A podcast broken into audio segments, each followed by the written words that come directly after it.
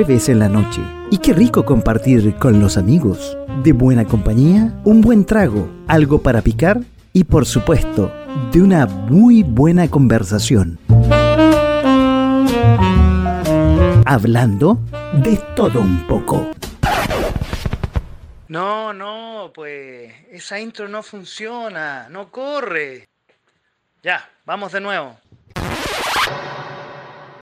De a poco, sin mascarilla.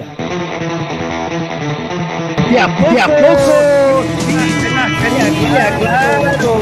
Así se llama el programa que va todos, todos los jueves a las 22 horas totalmente en vivo y en directo por .fm.cl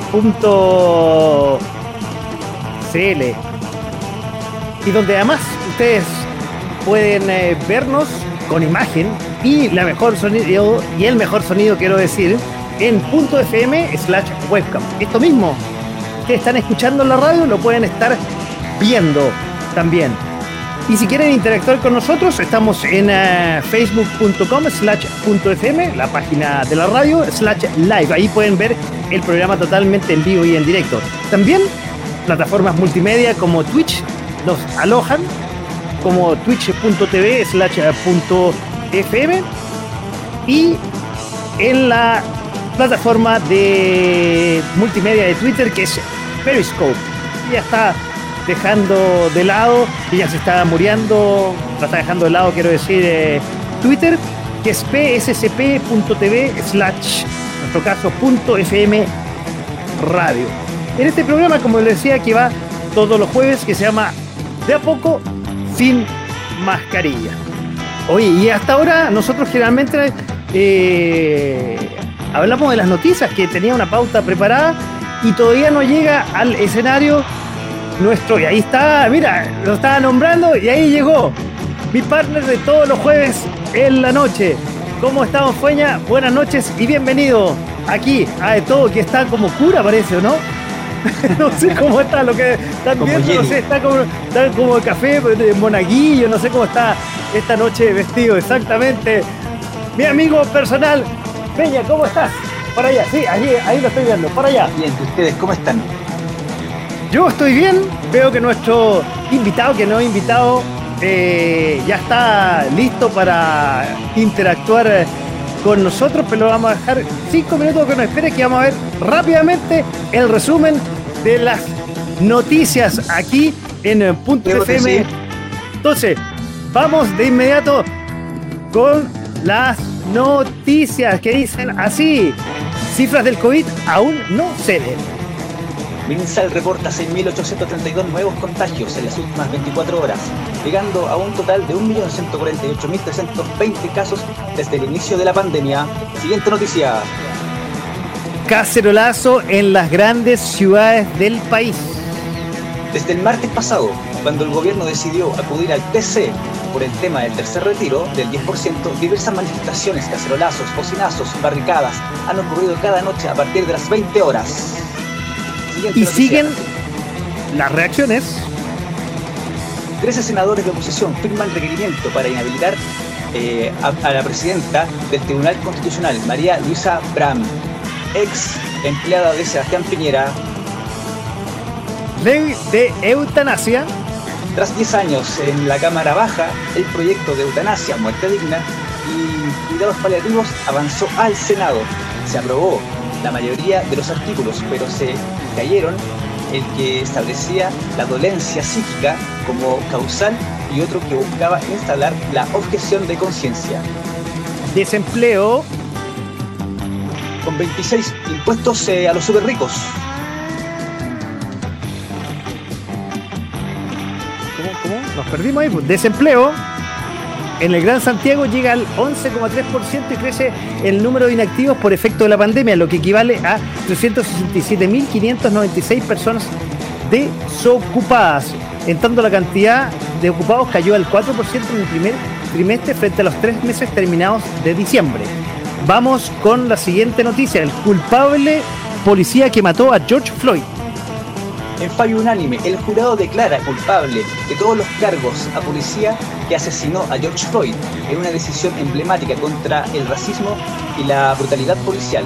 La justicia estadounidense declaró culpable al oficial de policía Rick Chauvin de tres cargos de asesinato y homicidio involuntario por muerte del afroamericano George Floyd el 25 de mayo de 2020. Tras escuchar los testimonios de 38 testigos de la acusación, el jurado de Minneapolis decidió, luego de 10 horas, repartir en dos días de deliberación por unanimidad que Chauvin es culpable de asesinato en segundo grado, penado con hasta 40 años de cárcel.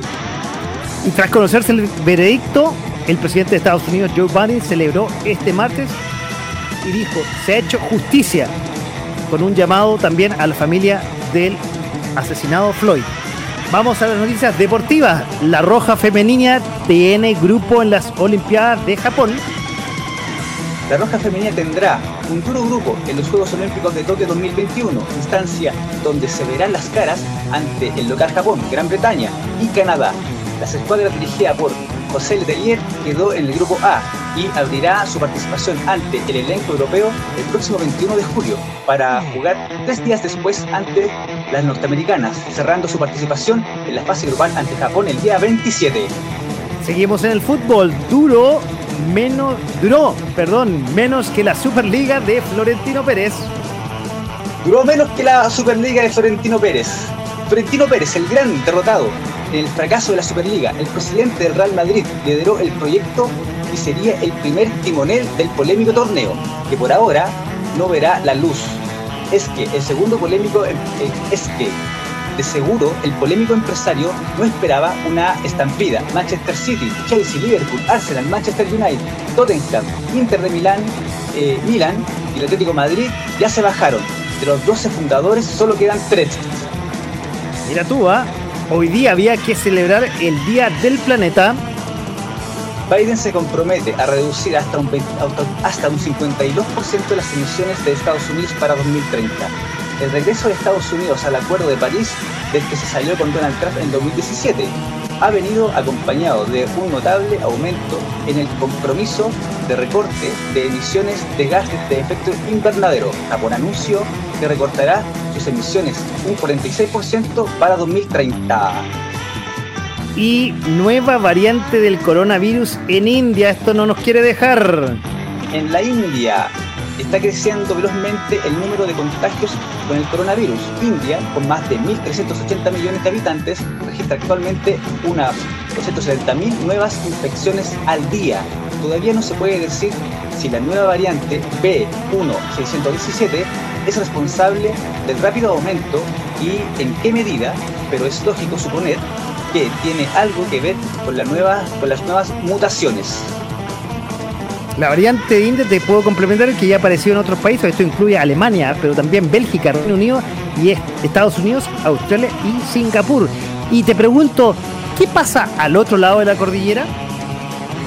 Argentina registra récord de 537 muertos por COVID-19 en un solo día.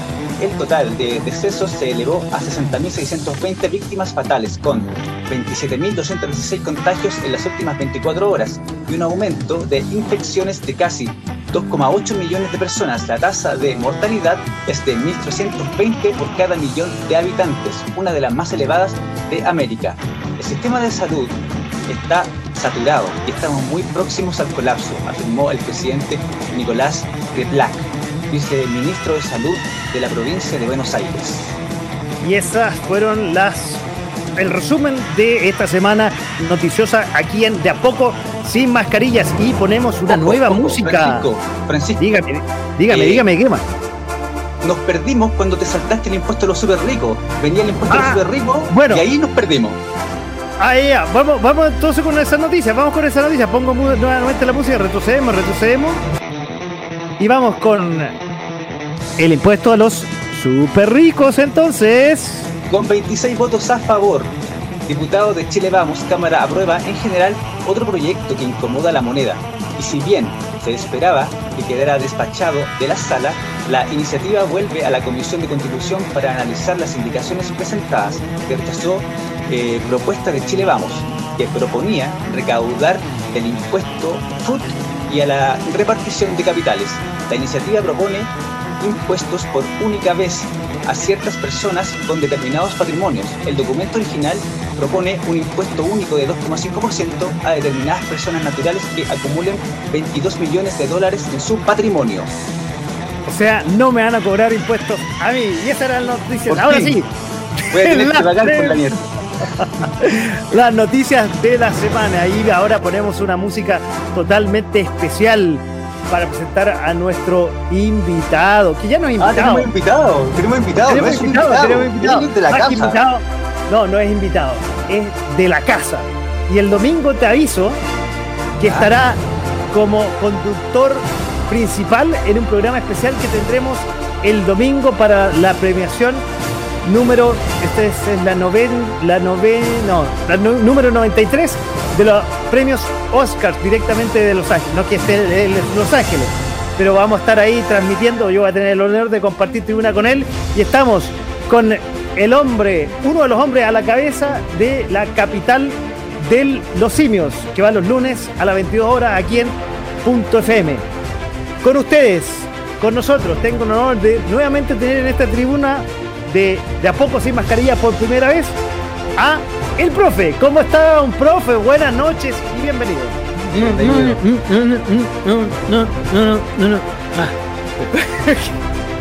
Ah, de a poco sin mascarilla, claro. Ahora tiene que sacarse la mascarilla porque estamos con distanciamiento virtual. Sí. Es que con la mascarilla costaba un poco. Pronunciarse. ¿Cómo está la gente? Yo Bien, ¿y tú cómo estás? bien, Muy pues. bien. Saludos a todos. Ah, y usted está. Ah, veo que está con la red carpet atrás. Estoy aquí en Hollywood, en este momento en Hollywood, California. Estoy preparado ya para el día domingo. eh, entregar como corresponde la, la premiación de los Oscars 2021, número 93, que va a contar con hartos detallitos que vamos a contar eh, a partir del programa que, tenemos en este momento.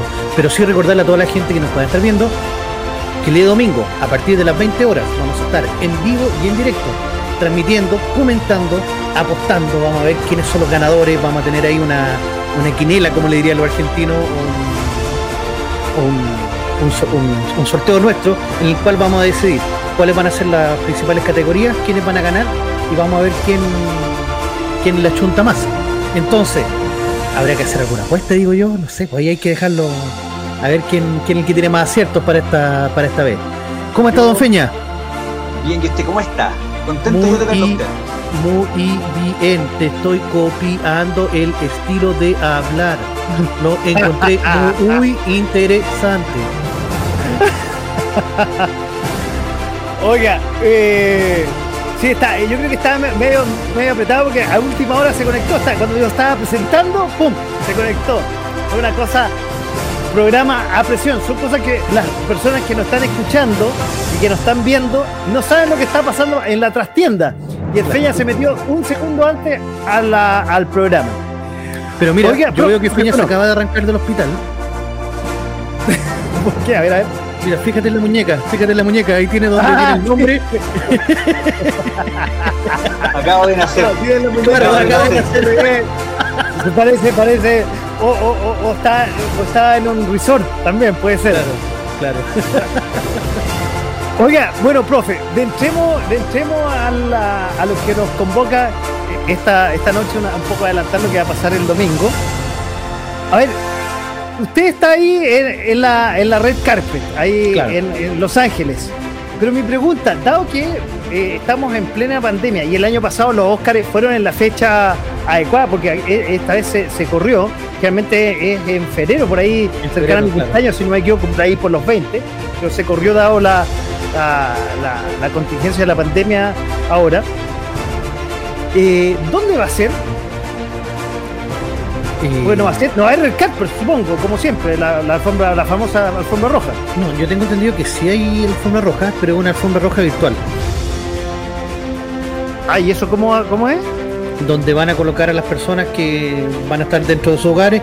Mire, muy parecido como fue la entrega del, a, a los mejores premios, a, lo- a los mejores premios de videojuegos. Cuando se entregó a los mejores videojuegos, había gente que estaba dentro del estudio, poca, obviamente todos con la, sepa- la separación, pero muchas veces a los nominados y estaban desde sus casas.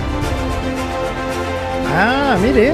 Entonces va a estar ahí. Yo creo que los que sepan que no van a ganar, que están ahí nominados por cumplir algún tipo de cuota, no van a estar directamente desde, desde el estudio. Oye, Chago, ¿Mm? ¿quiénes van a estar animando? ¿Van a haber banda? Mira, no tengo idea cómo va a ser la. La. ¿Cómo se llama esto? La, La puesta en escena. la pauta propiamente tal, sí.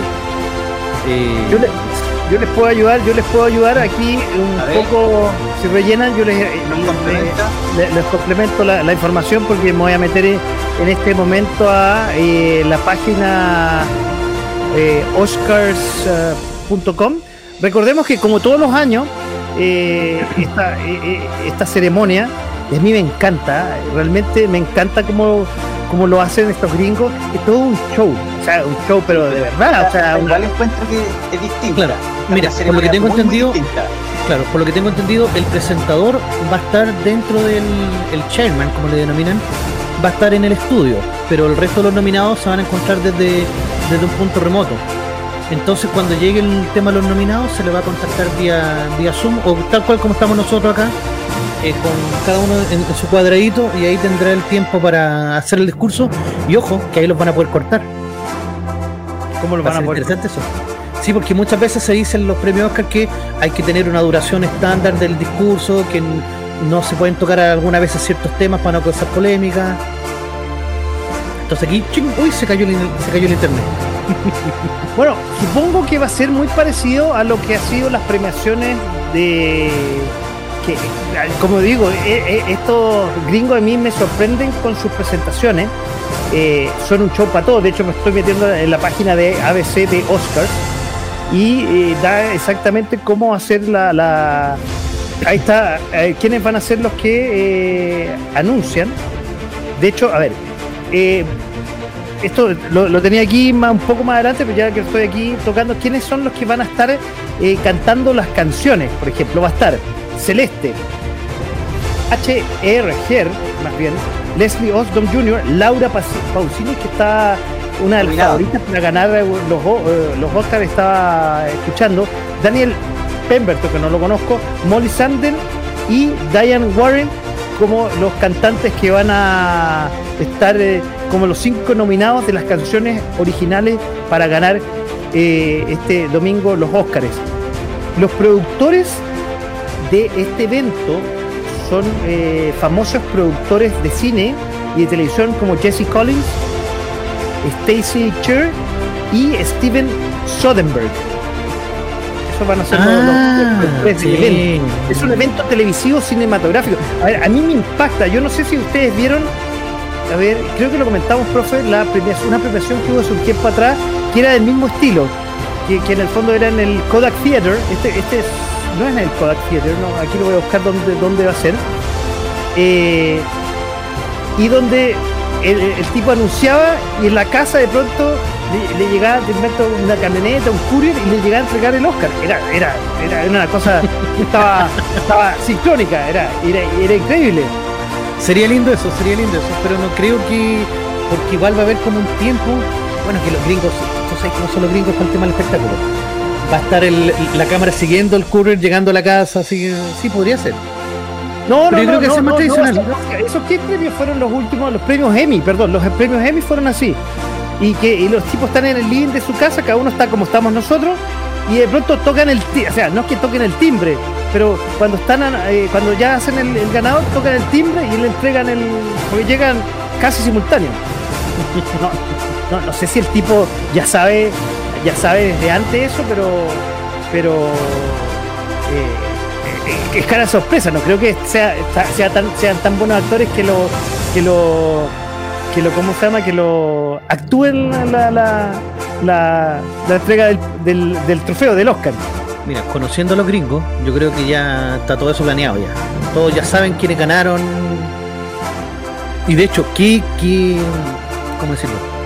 Publicidad para la compañía que va a entregar el premio.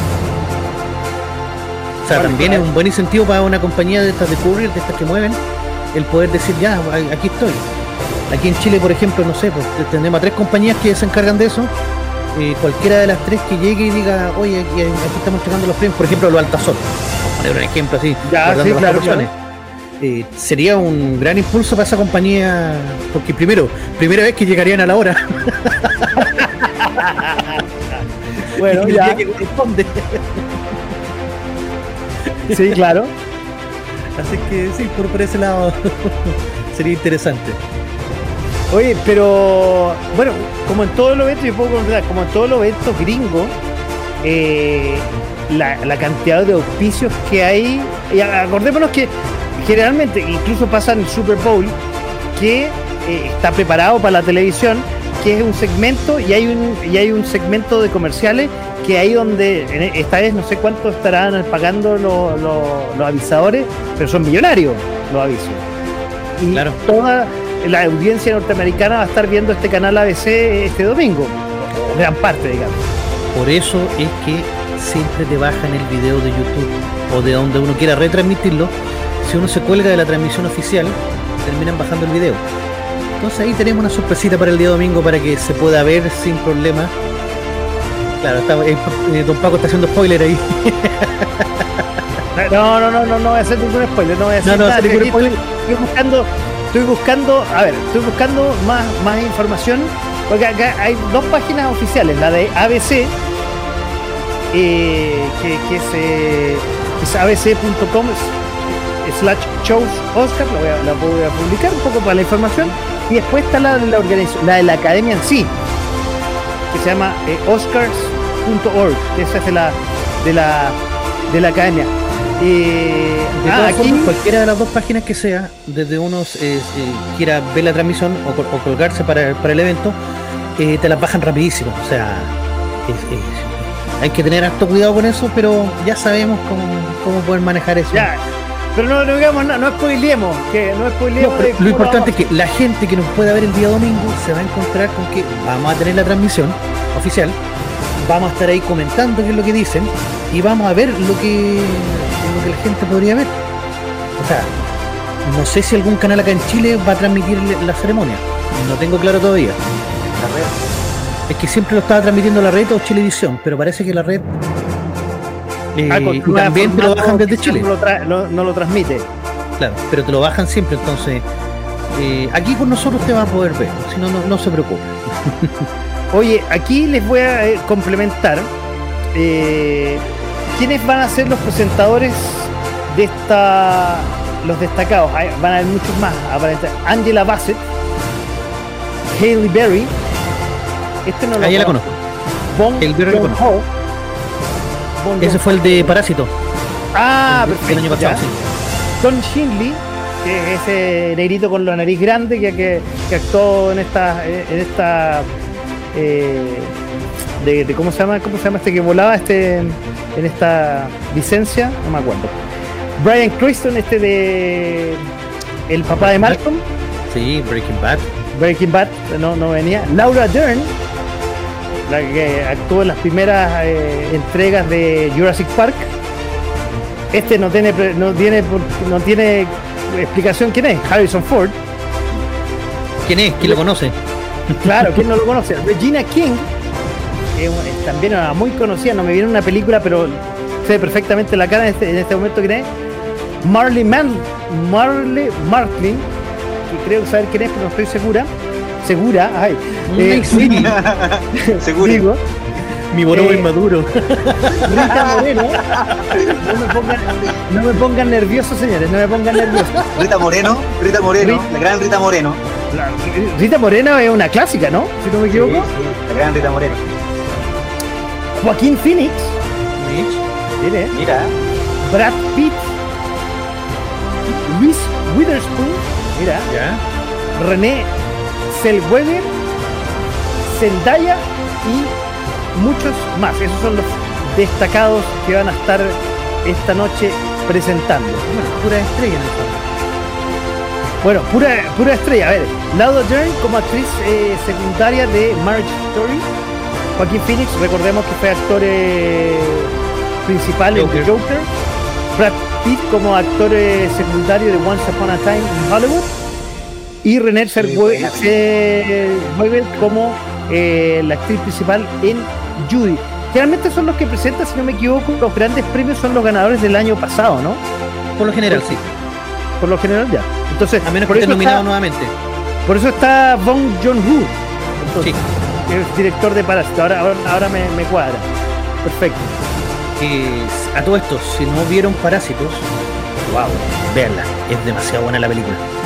Yo al principio dije, me, película clásica, pero en la mitad de la película te da un giro y un cambio tan brutal, y ahí empezáis ya eh, como a analizarla desde de, muchas perspectivas. Y ya cuando la veis por segunda vez te comenzáis a dar cuenta de las líneas, arriba y abajo. No, está, está muy bien hecha la película, o sea, merecedora del Oscar totalmente.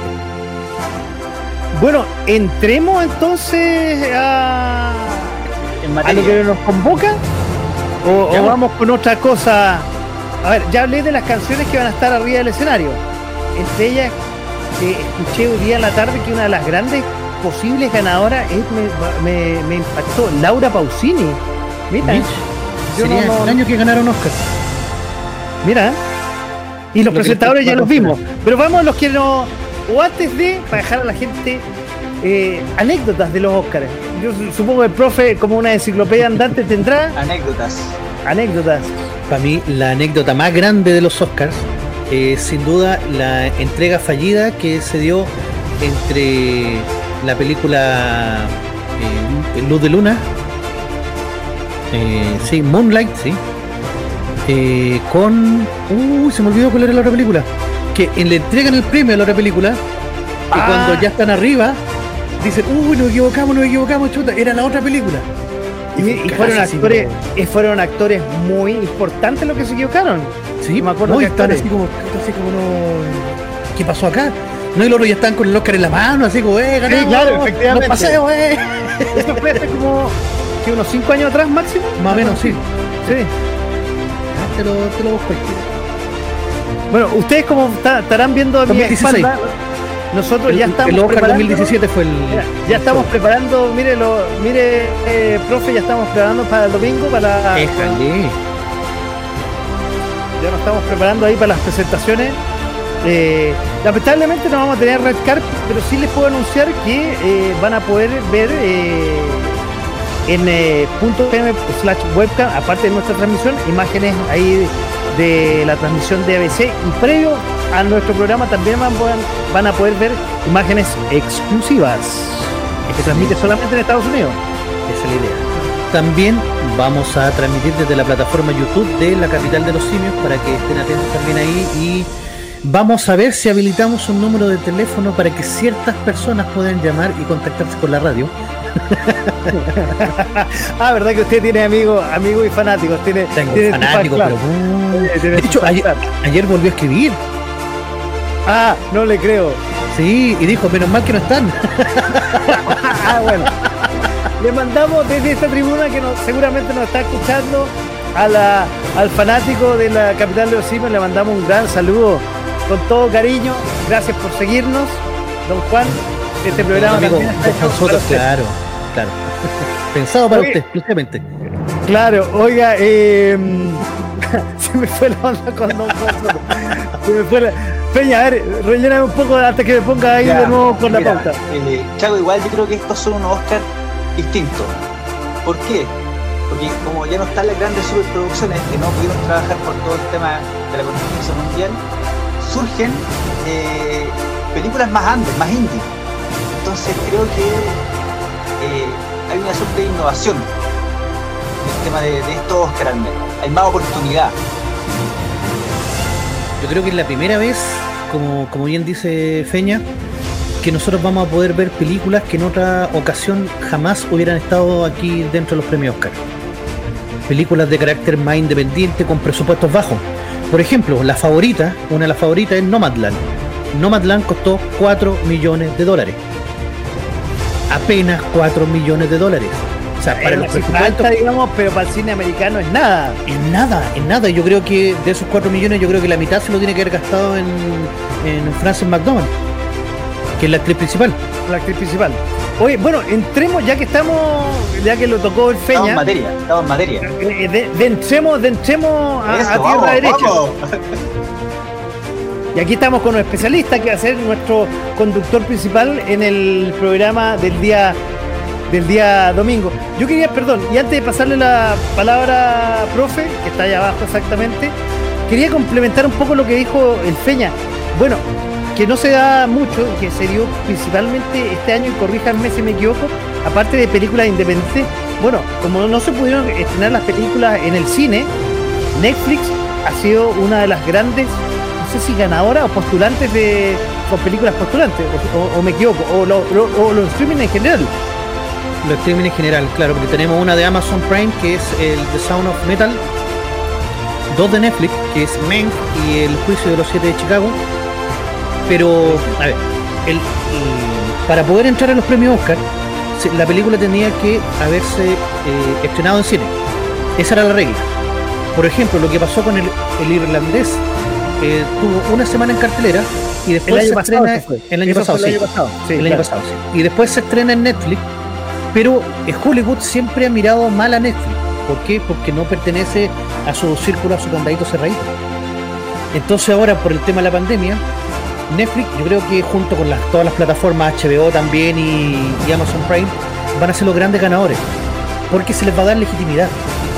Entonces, para los próximos premios Oscar, vamos a ver muchas otras películas de estas plataformas. Y yo creo que para acá está evolucionando el negocio. Y eso, ojo, puede ser peligroso. Porque ustedes saben que Netflix, por ejemplo, es una máquina de hacer películas malas, horribles. Por lo general, una película original de Netflix es mala. Ahora, Entonces, ¿le puedo, complementar, profe? Perdón que lo interrumpan. Eh, estaba leyendo en los diarios económicos, para, no decir el Wall Street Journal, ¿no? para no hacerme tan el. que eh, eso sí, Netflix, a pesar de todo lo que ha ganado en todo este tiempo, este año, eh, le ha ido muy mal porque esperaban una cantidad de usuarios nuevos, esperaban alrededor de 6 eh, millones de usuarios nuevos, sin embargo no alcanzaron ni llegar ni a los 4 millones, entonces las acciones bajaron.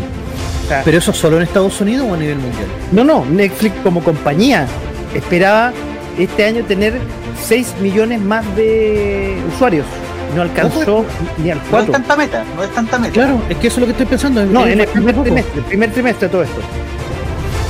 Ah, ya, ya, ok, ok, ya, ahí sí. En el primer trimestre, eso se me por, por suerte me dijeron. Entonces, eh, las acciones de, de Netflix bajaron en, la bolsa. Están, están preocupados. Mientras los demás se mantuvieron más o menos estables. Entonces, un poco va con lo que tú decías, profe, que Netflix, aparte que está haciendo películas que en su producción son, son más o menos fome en general, no ha sacado muy buenos estrenos y series en el último tiempo a todo esto. Quiero complementar con eso. El último estreno importante que sacó es el de Sabrina la Bruja Adolescente, temporada 4. Que mm, sí, cumple, cumple, cumple con entretener, que es lo importante. Pero se está guardando el plato fuerte, por ejemplo, de eh, Love and. Eh, ¿Cómo Love Undead and Robot, el volumen 2, que se viene para mayo. También la segunda parte de la quinta temporada de Lucifer. Confirmada una sexta temporada ya. Ya. Entonces queda ya. Ahora, yo creo que van a ser como los En credibilidad, la serie en las distintas plataformas.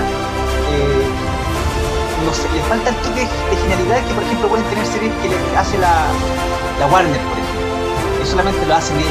Tienen a su gente, saben que hay una idiosincrasia, una cultura dentro. Entonces hacen muy buenas series. Oye, pero hoy día la apuesta, para terminar lo que estábamos hablando de Netflix y ya entrar a, tierra derecha con nuestro especialista, como yo lo he hecho, nuestra María Romero, ya estoy mostrando el carnet, nuestra nuestra eh, Ana Josefa Silva, nuestro Héctor Soto. Y con esto termino el tema Netflix. Netflix eh, va a apostar, aparte de lo que estabas diciendo, profe, a más series locales con, eh, con ¿cómo se llama? Con, con, temáticas mundiales, o sea, producciones locales, como el caso hay una, hay una serie francesa que yo no he visto, que es como un ladrón, que no me, no me acuerdo en este momento cómo se llama, Lupin. Ya. Así como ese estilo. Eh, series, digamos, que sean locales, hechas por productoras, digamos, como esta francesa, pero que eh, puedan verse alrededor de todo el mundo y que tengan buena, buena taquilla. En. Yo creo, por ejemplo, que el, el gran ejemplo de esto es la Casa de Papel. Con la Casa de Papel en España no le fue bien, nadie pescó la serie. La tomó Netflix y se transformó en un éxito internacional. ¿Qué es lo que hace Netflix? Espera que las distintas productoras locales hagan sus series y después las compra a un precio relativamente barato. Y si les va bien a esa serie, la- les da más eh, publicidad, les me- inyecta recursos para que eh, se transformen en serie ancla y la gente quiera comprar la, la ¿cómo se llama esto? La membresía. El problema de Netflix también es que subió mucho sus precios. Y se metieron otras compañías de streaming como Amazon, porque Amazon también estaba como muy abajito y de repente agarró un vuelo increíble. Amazon se hizo la fama de que tenía muchas menos series y películas, pero lo que había en Amazon era bueno. Bueno, excepto la seguridad. El presidente, exacto. No, Pero por lo igual, general- igual, igual, igual eh, fueron buenas, fueron buenas. o sea, apareció Disney Plus. Tiene, claro, aparece Disney Plus, aparece HBO Max ahora también. Entonces el, el negocio está ahí. Yo creo que Netflix, Apple TV también, sí, bien, ¿verdad? Eh, Hulu, Hulu también que no ha llegado a Latinoamérica, pero eh, sí está con nuestros amigos, ustedes saben ahí el día lunes. Dígalo, dígalo, dígalo que Sí, sea pues. operador de la radio, dígalo. Y pues con Rolandino y PTV usted puede tener ahí acceso a todas estas series, o sea, a, a todas estas plataformas y a, incluso las que no han llegado a Latinoamérica. Por ejemplo, Disney más, si usted quería ver el Mandalorian, eh, tenía que piratearla por cualquier otra parte porque Disney más no la había estrenado en Latinoamérica, hasta hace muy poco. Entonces con Rolandino y PTV usted lo podía ver ahí directamente cuando recién salió. Lo mismo pasó, por ejemplo, con Animaniacs 2.0. El reboot de Animaniacs está en Hulu, pero Hulu no está en Latinoamérica todavía. Pero sí está en Latino. Oye, ya, antes de entrar a Tierra Derecha y la última pregunta. ¿Hay concurso el domingo o no, profe? Hablando de Eh, yo me la juego que sí, sí.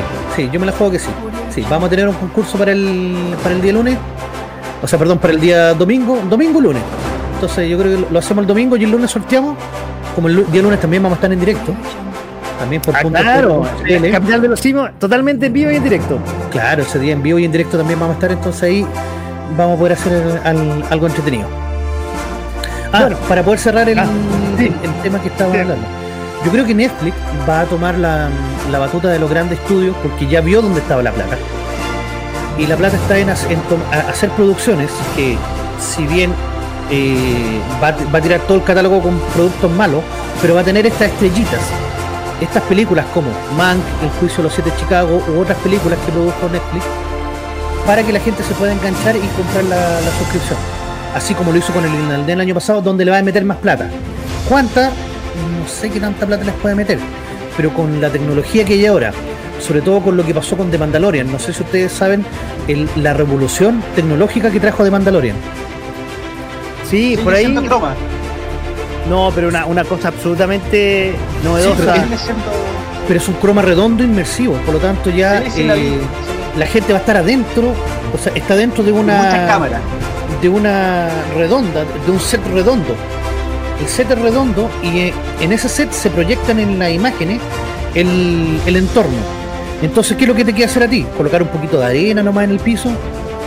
¿Y cuál es la gracia? Que los personajes se van a ver, se van a ver iluminados por todo el entorno. Por lo tanto, se va a ver real. En Mandalorian tienen eso y las locaciones se ven carísimas No, y sale súper barato. Y, se- y sale muy barato. Entonces, si croma, aprovecha eso, barato. Claro, si Netflix aprovecha eso, imagínate, pues, hace que un desgraciado pueda estar en Hollywood en cualquier momento que esté ahí. en, en la Claro. forma roja, en la magia del croma. Ahí. Claro, pero eh, eh, Puro croma. La, gracia, la gracia de Mandalorian es que esté bajo el alero de Disney y ahí hay hartas lucas metidas y, har- y harta inversión y desarrollo. Claro, pero a lo que voy es que eh, se hizo barato ahora hacer el, el- las producciones. Si es que, Bueno, el cine va a cambiar, va a cambiar mucho vamos.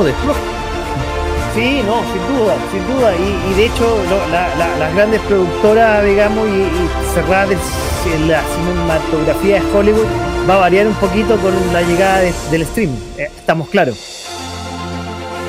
se van a hacer producciones más baratas, ya no van a ser estas grandes mega producciones.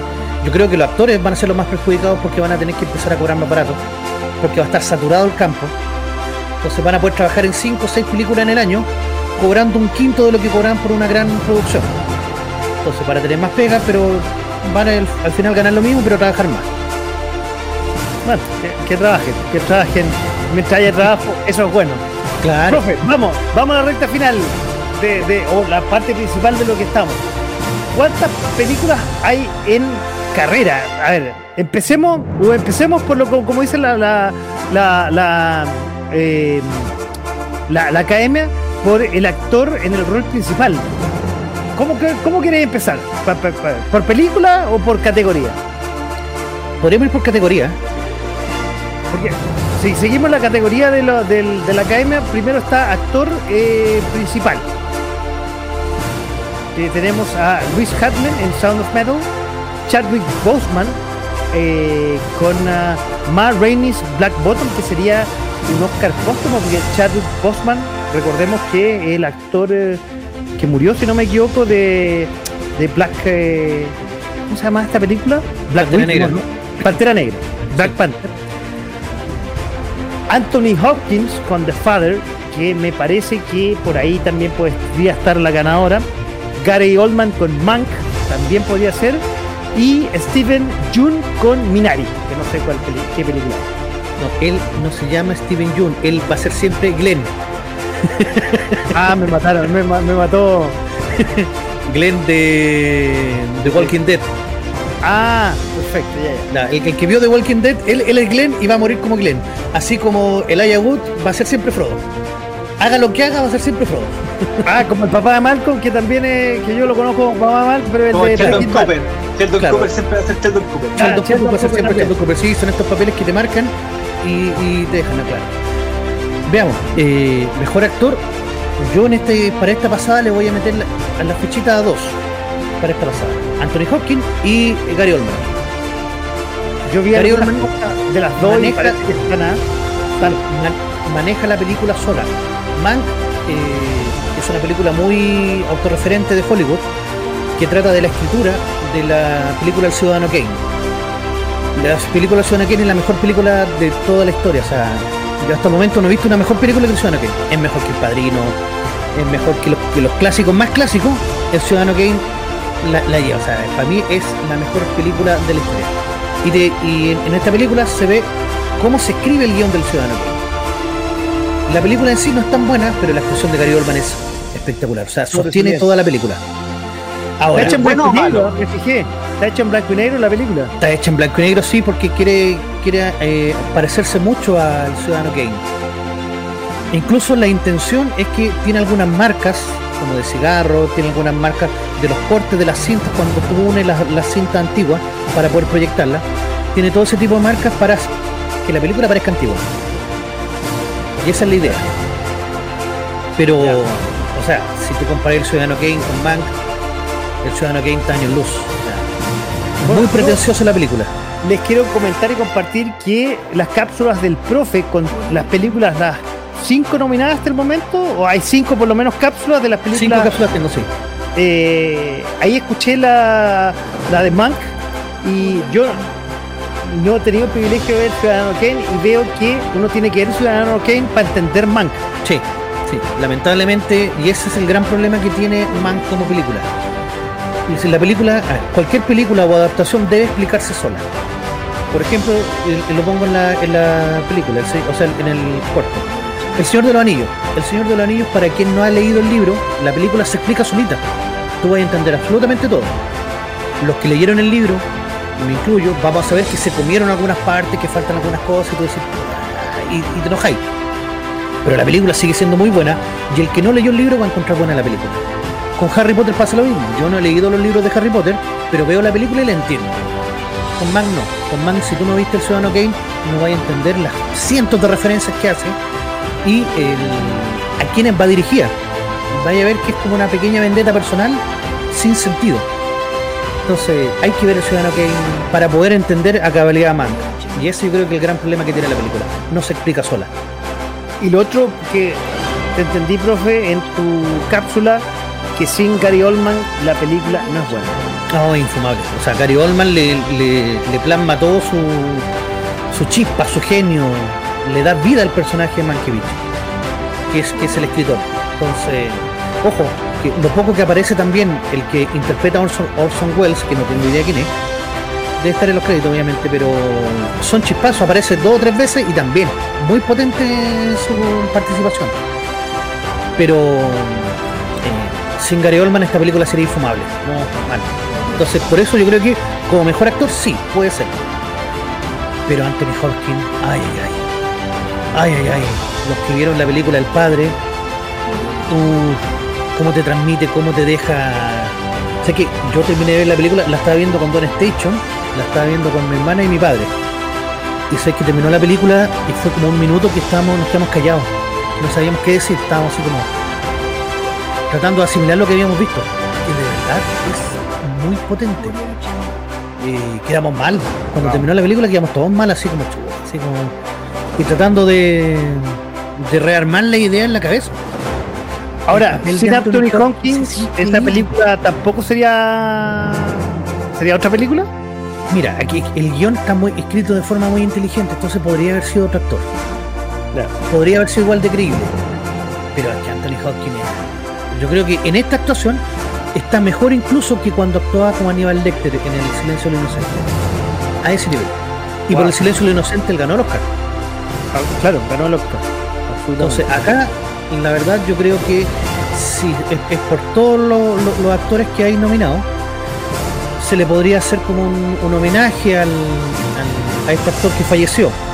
Pero si somos justos, eh, debería ser yo creo que Anthony Hopkins. Además que Anthony Hopkins ya tiene 83 años y no sabemos si alguna vez irá, irá a filmar otra película. Ah, mira. ¿eh? O al nivel que, que está, porque en verdad está viejito y No, pero, tiene, tiene cuerda para rato, yo creo, Anthony Hopkins. Ojalá, ojalá. Porque aquí él se come, o sea, él, él tiene un protagónico a los 83 años y se termina comiendo una película, una película que es bien densa, una película que juega mucho con la mente, eh, que requiere requiere partes actorales muy potentes. Entonces, escucha, no, no voy a hacer spoiler, pero en donde Anthony Hopkins llora y tú que hay así como, en verdad que hay para la cagada, sí, mal, mal, mal. La cápsula, las cápsulas que todo he escuchado de las mejores películas están muy buenas, profe. Oye, sigamos con los actores supporting role o el rol secundario, donde los nominados son Sacha Baron Cohen con el, el Trial de Chicago 7, ¿cómo sería en castellano? El, El juicio de los siete de Chicago. el ju- juicio de los siete de Chicago, Daniel Kaluuya con Judas y el Mesías Negro, Sí. Leslie Odom Jr. con Una Noche en Miami, Paul Rachi con El Sonido del Metal y la Keith Stanfield con Judas y el Mesías Negro. Dos, actores eh, secundarios mira, para esa película, increíble. Pero aquí yo encuentro que hicieron un, algo, algo totalmente desproporcionado, creo. El, en Judas y el Mesías Negro, nosotros vamos a tener que el, el personaje principal es Like It Stanfield. Él es el personaje, el protagonista principal. No debería haber estado como el mejor actor de reparto porque son dos. O sea, la película se trata de Fred, eh, Fred Hampton, que es Daniel Kaluuya y que hace una actuación increíble, el gallo. Qué buena la actuación. Él debería haber estado como mejor actor principal. Porque si bien la, película se cuenta desde el punto de vista de William Bill O'Neill, eh, se trata de la vida de Fred Hampton. O de de- del último tiempo de la vida de Fred Hampton. Y Daniel Kaluuya en verdad te da una interpretación que, que llega a ser eh, brutal. A ti te da rabia, te enojáis con todo lo que pasa y, y eso es cuando la película transmite. Y Daniel Kaluuya transmite, pero transmite mucho. Entonces, para mí, para mí por lo menos debería haber estado el, el nominado. Ahora, dentro de todos los que están en la lista, para mí el que se roba la película es Sacha Baron Cohen. Usted a lo mejor lo conoce por películas tan idiotas como Borat, pero Ah, no te puedo creer. o El Gran Dictador. Eh, pero es Borat. eh, eh, Es Borat. el- Sí, Ah, pues yo por eso yo no entendía por qué Borat está nominado hay películas tan malas. No, el actor que hace. Ya, ahora entiendo, ya, perfecto. Sacha Baron Cohen está nominado como mejor actor de reparto. Y en el juicio de los siete de Chicago, él se come la película. Es espectacular la actuación que es. De hecho, recomiendo mucho la película porque la terminé de ver anoche para poder hacer el análisis que va a estar mañana. Ahora, pero no es, co- no es contradictorio ver a, a este actor en este rol y uno bien Borat, no, no nos viene o se lo saca absolutamente. No, se lo saca, se lo saca. O sea, ya lo habíamos visto antes en Sweeney Top, donde hacía un papel relativamente serio, relativamente serio. Acá él hace un papel de un yuppie, que es una mezcla, que, eh, que es una mezcla hippie, no los yuppies de, de Estados Unidos del, del- de los accionistas, sino que el partido yuppie que se denominaba. Entonces él era como súper hippie, súper lana, pero cuando llega el momento del juicio y él tiene que hablar en serio, en verdad se come el papel y él habla en serio y en verdad es totalmente creíble lo que el loco hace. O sea, para mí, a mí me sorprendió mucho, mucho el- la actuación que se mandó. La película es buenísima, es una clásica película de juicio. eh, donde está el jurado, donde dice juicio día tanto, día tanto, día tanto. Ojo, que también aparece Fred Hampton. Es como pum, el, el, el culmine ahí de. ¿Será por Black Lives Matter? Yo creo que por ahí anda la cosa. Pero ahora, si hubiese estado. Porque hace como un cameo, más que nada. Si hubiera salido Daniel Kaluuya en esa actuación, hubiera sido, pero. Ha sido un crossover épico de las dos películas. Porque lo hace otro actor, obviamente, Fred Hampton. Pero si lo hubiese hecho Daniel Kaluuya, ¡ay, que hubiera sido! Hubiera sido. Pero sí, para mí, eh, el que debe ganar el Oscar en este momento es Sacha Baron Cohen. Pero lo más probable es que lo, lo gane Daniel Kaluuya.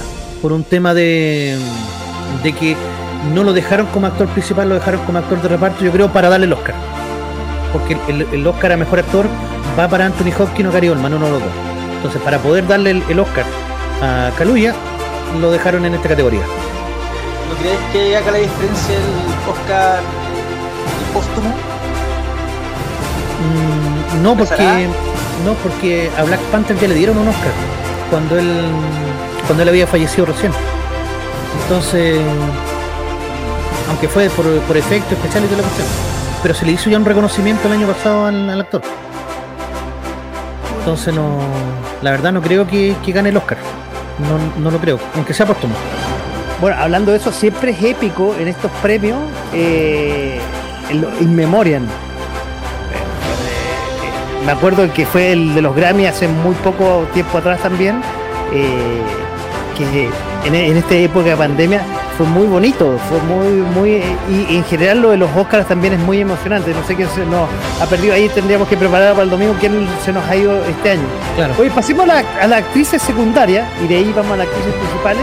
Que las nominadas son María Bakalova con Borat, el Borat 2. film subsecuente, Glenn Sí. Close con Hillbilly Elegy, Olivia Colman con The Father o El Padre, Amanda Siegfried con Monk y Yu Jung Jung con Minari. Uf, complicadísimo acá porque aquí yo tengo a tres que podrían ganar. Primero, María Bacalova sería la sorpresa. María Bacalova Sí. es la que participa en la película Borat 2. Película cómica, pero el papel de la flaca es tan bueno, se caga tanto la risa en un primer momento y después la vemos tan seria que sí, uf, como actriz de reparto, genial. Pero si nos ponemos serios, por así decirlo, porque esa la sorpresa, yo creo que el premio está entre Olivia Colman con el padre, porque también le da un soporte tan potente a la película, pero yo creo que lo, que lo gana Amanda Seyfried con Man. Oye, El, no- y el no papel la- de Marion Davis es, pero sublime también como lo actúa. Aparte está tan rica, pero Oye, Glenn Close, ¿no? es que el problema del- de la película de Glenn Close es que es demasiado secundario el papel. Entonces Ah. no, no logra no logra tener un peso gravitante dentro de la película. Como si lo hace en Amanda Seyfried y como si lo hace en ¿cómo se llama? Eh, Olivia Colman con The Father. Oye, y, y pensar que lo- los roles secundarios o de apoyo son muy importantes en las películas. Son una, una cosa realmente. Parece, dice el, el, el rol de, de supporting role, pero muchas veces, como tú dices, son gravitantes en una película. Y sin ese rol, eh, la película, mm, el, el actor principal incluso no se destacaría. Claro.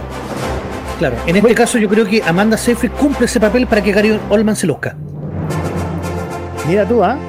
Así que yo creo que ahí podría ganar el premio, sí.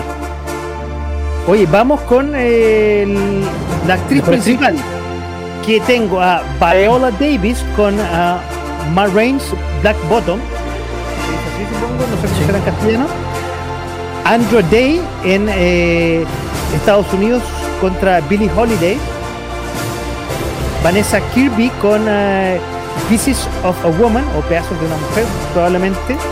Película que no hemos hablado está Frances McDormand con Nomaland y Carrie, Carrie Mulligan con Promising Young Woman, otra película que tampoco hemos hablado, que podríamos aprovechar de hablar de las dos en este momento, profe.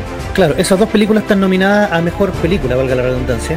Eh, aquí el papel a mejor actriz eh, tiene nombre y apellido de Frances McDormand con Nomadland. La película se basa en ella.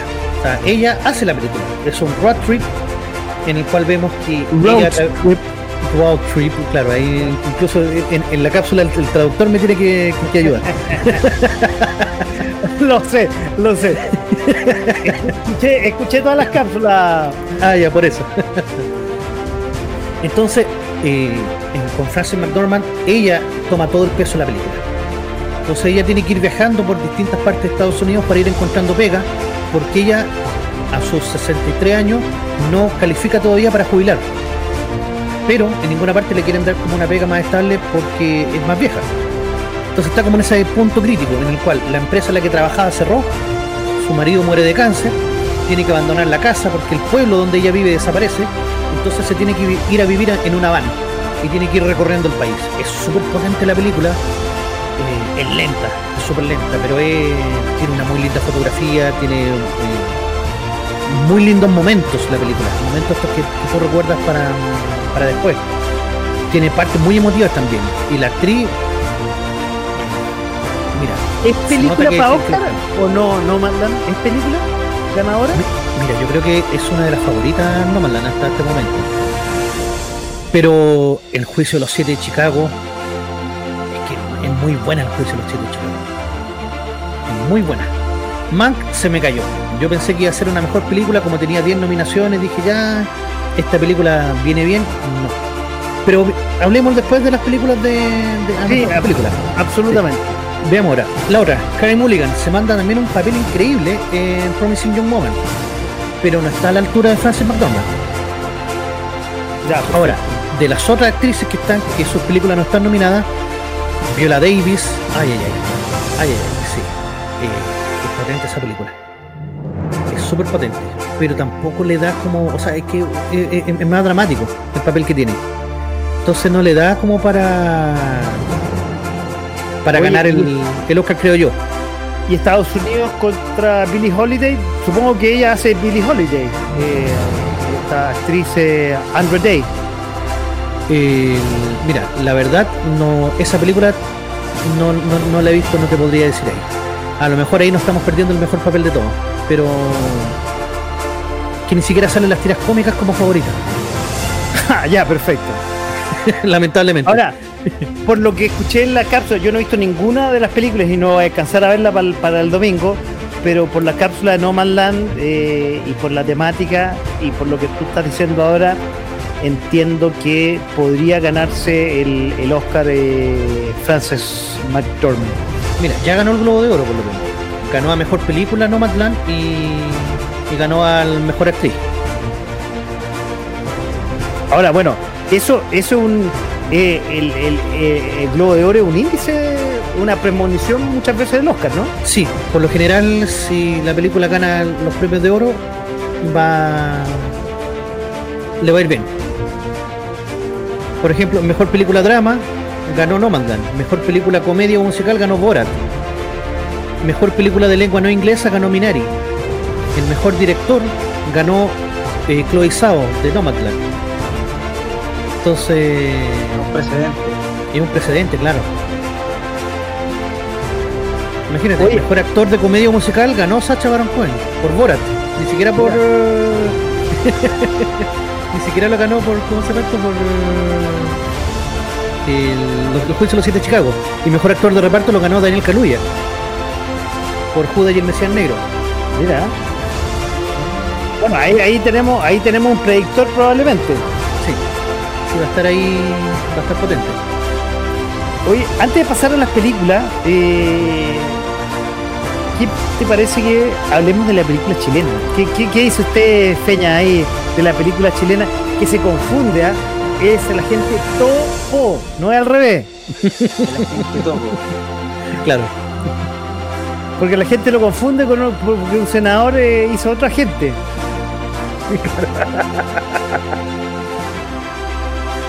bueno, tenemos una película chilena como candidata al Oscar, no como mejor película. Documental. ¿Cómo, cómo, cómo creen ustedes que estaremos ahí? Porque unos patriotas dicen, yo tengo, me quedo dormido con el agente topo a todo esto que estamos hablando. los de primeros 10 minutos y me quedé dormido. No la he visto, me quedé dormido. Me pasó lo mismo, pero me dijeron, aguántate esos 10, 15 minutos primero, porque después la película se pone para cagarse la risa y se pone terrible buena. Todavía no le doy esa oportunidad porque estado concentrado en hacer la- las reseñas de las de la nominada al Oscar. No sé si. me- yo creo que la voy a alcanzar a ver antes del- de la premiación, pero no para hacer la reseña propiamente tal antes del- de la premiación de la- del día domingo. Pero el problema es que con quién la comparamos. Tampoco hemos visto los documentales con los que compite. Pero tendrá opciones como tuvo en su momento la mujer fantástica. La mujer que no puede. Una mujer extraordinaria. Una extraordinaria, perdón. The Wonderful Woman. Que esa película la ganó más que nada por un tema. ¿cómo Está se de moda YouTube. Sí, está, no, está de moda el, el concepto este que porque era actor, actriz. Sí, limpiar un poco la industria de Harry Weinstein y toda su. Sí. Entonces nosotros vamos a dar un poco de compensación. Porque la película es mala. Oye, en, en verdad es muy mala la película. Mala. Se trata de que la loca camina por Santiago. Camine, camine, camine, la cámara la Pero, a ver, recordemos que muchas veces. Perdón, Feña, ¿cómo? Entonces, si tu pregunta es, ¿tenemos posibilidades? Claro que hay posibilidades, siempre están las posibilidades. Que No, pues, grandes posibilidades me refiero, pues grandes posibilidades de que la gente tipo. A todo esto me ha sorprendido, yo no sé si fue así con la, la mujer eh, eh, fantástica. eh, todo el marketing que ha tenido, tiene una página web que se la compartí al profe durante la semana, que es eh, donde ustedes pueden ver la película, eh, cómo se está vendiendo en Estados Unidos. Está de hecho en, ahí sale donde se está viendo. En las grandes en Netflix en Estados Unidos no se está viendo solamente en Latinoamérica pero en Estados Unidos se está viendo en cadenas como Hulu se está viendo algo voy a meter se está viendo en grandes la han vendido muy bien. Entonces quizá acuérdense que Hollywood como bien decía el Feña hace un, un- un rato atrás eh, es mucho también de, eh, de la temporalidad de las sensaciones que hay en el momento. Claro, o sea, eh, hicieron bien las cosas. por primera vez, por primera vez acá se hacen bien las cosas. Una película que a lo mejor es mala, pero la venden tan bien que se transforma en película buena. Aquí me refiero con esto, que la gente la va a ver y la gente va a estar pendiente de la gente topo a nivel internacional. Espectacular lo que hicieron. Montar un sitio web no es caro, con un carrito compras tampoco es caro, o sea, no, sé, creo que tenga miles de visitas diarias. Eh, con toda esta visibilidad que le dio el tema de los premios Oscar, tienen que capitalizar por alguna parte. Entonces, no, bien, muy bien hecho por el tema de la productora de la película. Supongo que fueron ellos los que se le ocurrió Bueno, la brillante idea de Sí, hacer la película. ganó, O sea, ganó Sundance, ah, que, que digamos es eh, no es un mal premio para las cosas independientes. Pero es que si tú ganas Sundance, por lo general no gana Oscar, porque como que se tienen malas. Ah, sí, ah. Sí, porque Sundance es muy. a ver, es muy underground, es muy indie. Es como. eh, los Oscars es todo lo mainstream. Y Sundance no, Sundance todo lo contrario. Entonces, si ganáis Sundance, no, probablemente no vaya a ganar eh, los. A pesar de que Sundance es una tribuna maravillosa igual. Ojalá no sea así, pero mira, les voy a compartir. En Estados Unidos se está dando en la plataforma Hulu, en iTunes, iTunes, Amazon, YouTube, Google Play, Voodoo y POV, que no sé qué es POV, en Gran Bretaña, en, en eh, cinco en, en cinco plataformas, entre ellos Sky Store y Microsoft. En Europa, en Rakuten TV y en la BBC. Y en Brasil, en Globo. Imagínate, Bien. o sea, Plop, ¿cómo se, cómo se ha movido, ah? Esta película. Espe- Espectacular porque es platita, platita para la productora que puede hacer después otros documentales, otras películas. Por ejemplo, yo no sé qué pasó con la productora de La historia de un oso, ahí murió. Ah, buena pregunta. ¿Alguien más supo después de ello? No. Ganó un Oscar y todo, pero ¿dónde capitalizaron ese éxito? Buena pregunta, no. Quizás lo, lo hacen en comercial. no, buena pregunta, realmente. Porque en todos lados, por ejemplo, si ganaste un Oscar, a la película que hagáis después le colocáis del ganador del Oscar a la historia de un oso. Y lo colocáis bien en grande así como para restregártelo en la cara. Pero no, acá no. No he visto ninguna película, ni corto, ni nada que, que diga eso. No. Pasó sin pena ni gloria. Bueno, de hecho, los gringos son así, ah, cuando dicen del nominado, incluso a los nominados, ni siquiera ganador, del Claro. nominado actor, del nominado director X de la. 12 Eh, eh. nominaciones al Oscar. Claro. Porque se, su- se supone que si tú llegas ahí es porque eres bueno. Fuiste de los mejores del año. Oye, de hecho, ¿cuántos actores conocidos, que podríamos buscarlo para el domingo, no han ganado un Oscar en su vida? Actores que tú dices, no, ¿cómo no ha ganado este gallo? El último que faltaba que ganara en la lista era, era Leo DiCaprio. el, el DiCaprio, que lo ganó por El Renacido, una película mala la película, no me gustó nada. Pero ahí está, tuvo de moda este, este director que esa es otra de las cosas que me llaman la atención de estos Oscars 2021.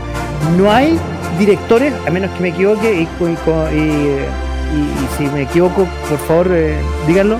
No están estos típicos eh, directores famosos ni los mexicanos que estuvieron de moda hace un par de años atrás.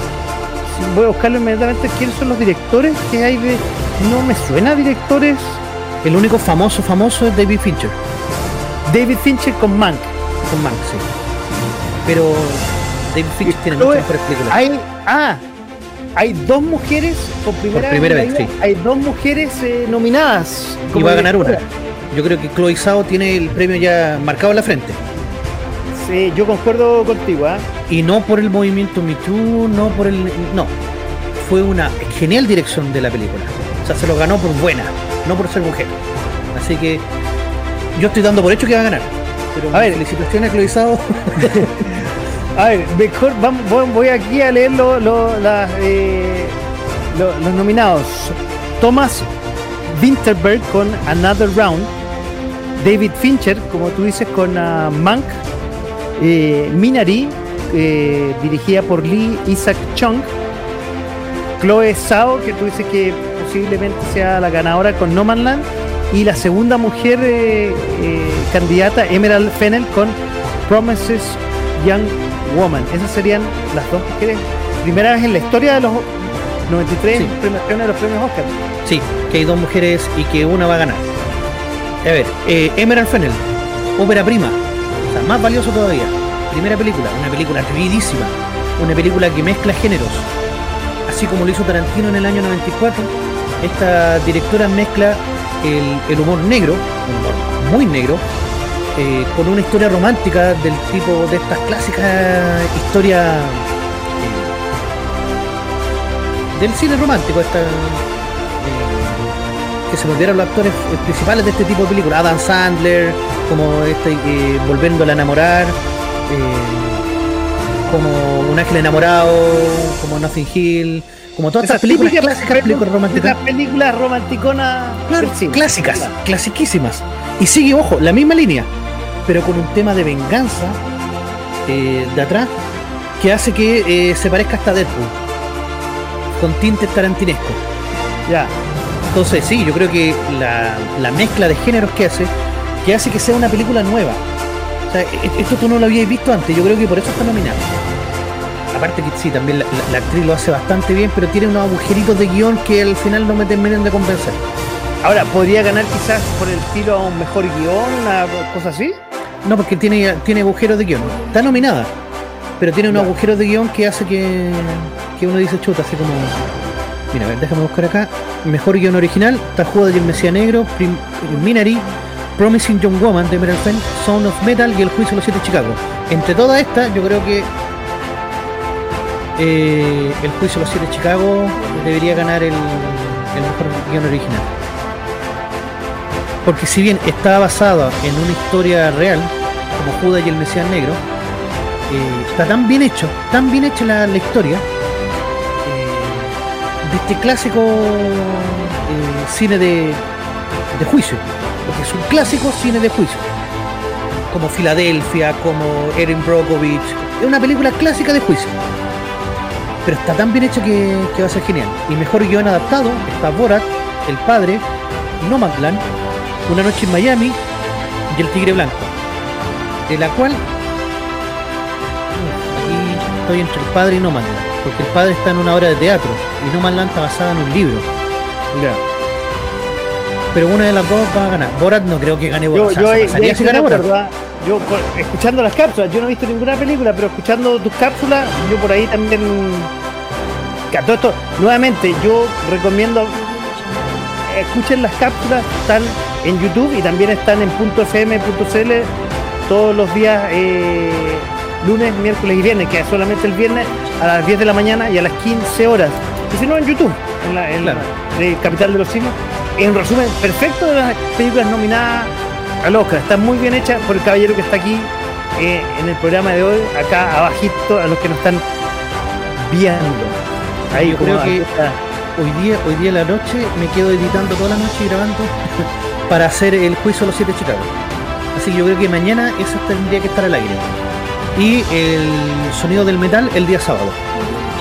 Para llegar eso justo a la, a la premiación. Ya, no lo tendríamos en, en- en la radio, lo tendríamos el lunes, pero bueno, Claro. ustedes ya lo pueden escuchar eh, eh, escuchar eh, por, por YouTube. Claro. Oye, a Capitán estar emocionantes. Pero como hablamos, o sea, no hay grandes directores como hubo en su momento tradicionales o de estos nuevos mexicanos que estuvieron muy, muy de moda en las últimas, eh, diría yo, cinco premiaciones, tres premiaciones de los años anteriores. Sí, es que me parece que no hicieron película este año, el- o sea, el año 2020, no, no tuvieron Tenet nomás, que es como una de las de las grandes olvidadas de esta de esta premiación, va a tener un mejor efecto. Pero es que Tenet como que no la entendieron la mayoría de la gente, entonces es muy enredada. Mejor actor de reparto, Para mí, el premio tendría que ir para Borat, o sea, para eh, Sacha Baron Cohen. Pero yo creo que se lo van a dar a Daniel Kaluuya. ya. por un, por un tema del Black Lives Matter y, y, y cómo él interpreta a Fred Hampton de las Panteras Negras. A todo esto un, un- un lavado de imagen increíble al partido. Es como que un día hicieran acá en Chile una eh, una, una película sobre, no sé, pues el comandante Ramiro y te lo dejen como, como, como un héroe así, pero brutal. o como el líder de la CAM y te lo dejen así como un héroe, así que toda la, la gente diga como, ay, si era tan lindo, mataba gente, pero era tan lindo. No te puedo creer, ¿en serio? Sí, sí. Tú, tú, tú llegas a emocionar así con la historia y decir, ah, estos malditos. Y- Pero claro, si tú contextualizas bien y sabes cómo eran las panteras negras de verdad, que era un movimiento bastante terrorista, que hacían muchos atentados, mataban al que se le cruzaba, eh, extorsión, amenazas, mataron a jueces, a muchos policías, entonces eh, romantizar el asesinato como que no sé, no sé. Pero sí, va a ganar Daniel Kaluuya, yo creo que el Oscar. Debería ganarlo Sacha Baron Cohen. Pero la verdad no sé si la academia se va a atrever a darle el premio a Sacha Baron Cohen. Porque él es comediante. Mejor actor- secundario, había una categoría de me- mejor actor secundario. Ese es el mejor actor de reparto. La, la isla del reparto. Sí, el mismo. Que se llama en realidad Supporting Role.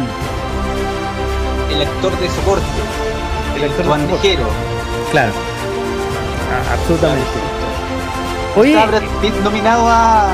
el año pasado, el año pasado con el año pasado, eh, en, en el 20. Claro.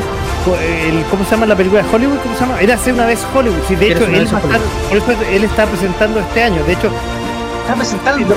Lo- los que presentan son típicos los del año pasado. Los ganadores del año pasado presentan este año. Oye, bueno, les iba a preguntar, ¿dónde, yo les puedo complementar, dónde se puede ver esto? ¿Dónde lo podemos ver aparte de verlo eh, y escucharlo en .fm.cl el domingo en el YouTube de la capital de los simios. ¿Dónde puede ver la, la gente? En abc.com. ¿Ya? Pero ahí no estamos, no estamos, no estamos en Estados Unidos. Si estuviéramos en Estados Unidos, porque a ver, les puedo complementar que en Estados Unidos se puede ver en, aparte de ABC y en la plataforma de- del canal ABC, se puede ver en Hulu, en YouTube, mira, imagínate, en ATT TV y en Food TV, que no tengo idea que, quiénes, quiénes son. YouTube lo va a transmitir. ¿Sí? YouTube, pero YouTube No, para no, Latinoamérica. YouTube por eso. No en Estados Unidos. En Estados Ah, en- Unidos. en Estados Unidos Eh, solamente. eh, en Estados Unidos. Estados Unidos. Ah, ya. Y acuérdense que, acuérdense que esto, a ver, todo esto, todos estos grandes eventos son fiestas eh, en Estados Unidos, o sea, porque se junta la familia, donde los auspiciadores, como les comentaba, ganan, eh, ganan, quiero decir, gastan una millonada de lucas, una camionada de lucas gastan. Una inversión. de hecho, eso, eso yo les quiero comentar a mí una cosa que me fascina en todo esto de espectáculo. Aparte del espectáculo, a mí me encanta cómo estos, estos gringos hacen de cualquier cosa un espectáculo, desde la ceremonia de, de- de investidura del presidente hasta los Óscar y pasando, digamos, por el Super Bowl. O sea, realmente un nivel de producción que la- lamentablemente en Chile, no digo en Sudamérica, pero lamentablemente en Chile no hemos logrado copiar. Pero imagínate, mira, ha- hagamos este, este domingo juega el Colo con la U. Pongamos a Américo en el show de medio tiempo. Por eso, pongamos a Américo en el show de medio tiempo. O a los atletas de la risa, no sé. po. Pero, a ver, pero es que, a ver, yo no, yo no iría, yo no iría solamente en el artista, es cómo se lleva la puesta al aire. No, aunque estos locos son expertos en eso. O sea, están acostumbrados a hacer, como tú bien dices, de todo un show. Por eso, por ejemplo, que el básquetbol, que son cuatro tiempos de, de 10 minutos, o, de 15, no de 10, y, y tienen todos los comerciales entre medio. Estos locos quieren que el fútbol, el fútbol, el soccer para ellos, ya no sean dos tiempos de 45 minutos, sino tres tiempos de media hora, porque ahí podéis meter más comerciales entre medio. Absolutamente.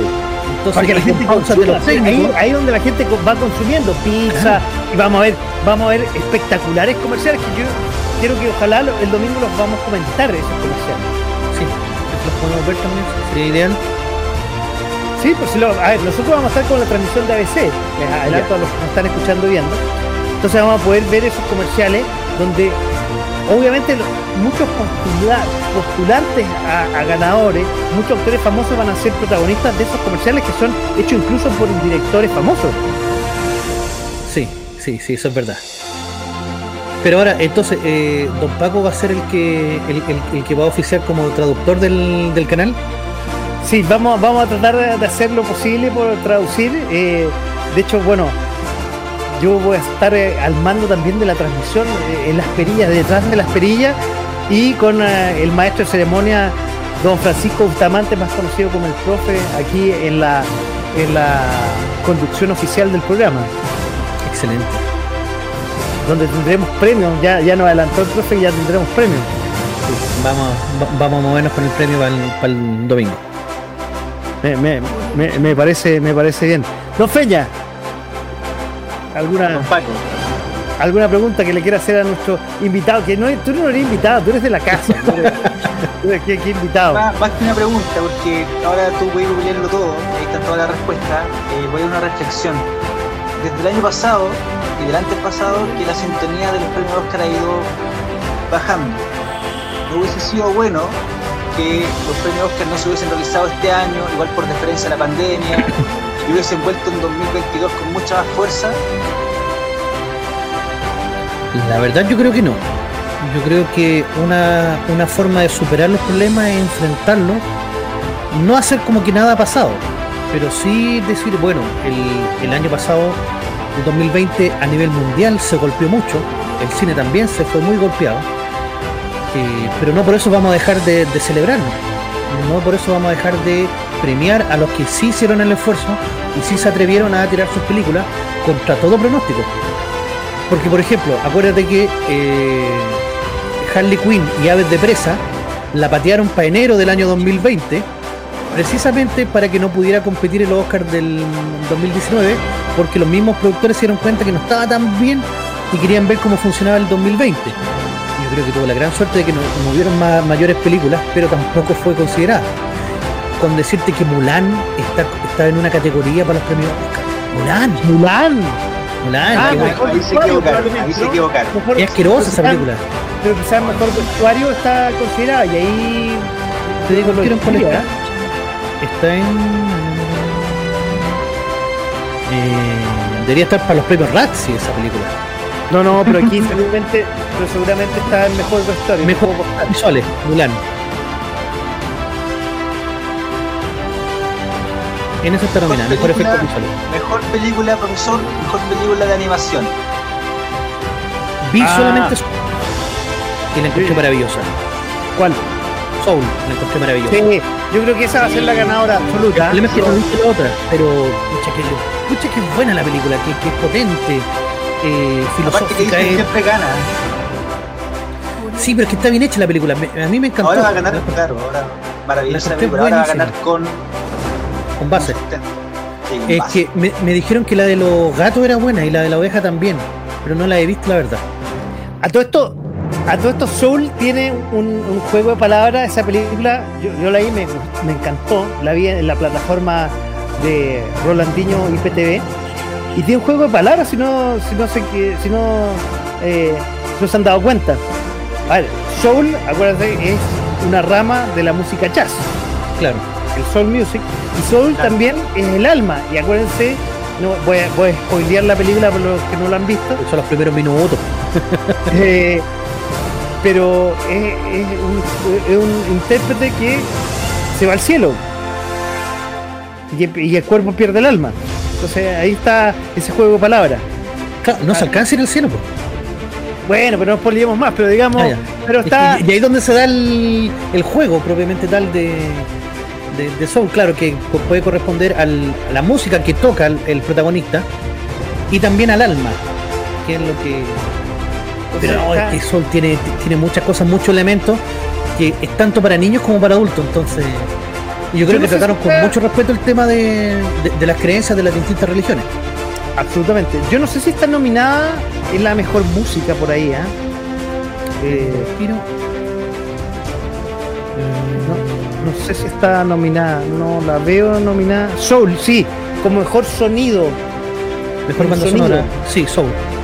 Están como No, no banda, sonora, el sonido. Banda sonora. Ah, son, bueno, bandas, perdón. Banda, sonido es banda sonora. Tienes, tienes No, no, están los dos. Están sonido y en banda sonora. Son dos categorías distintas. Ah, perfecto. Y de las, perdón, que se nos quedaban también, mejor película internacional, no he visto ninguna, así que no puedo decir.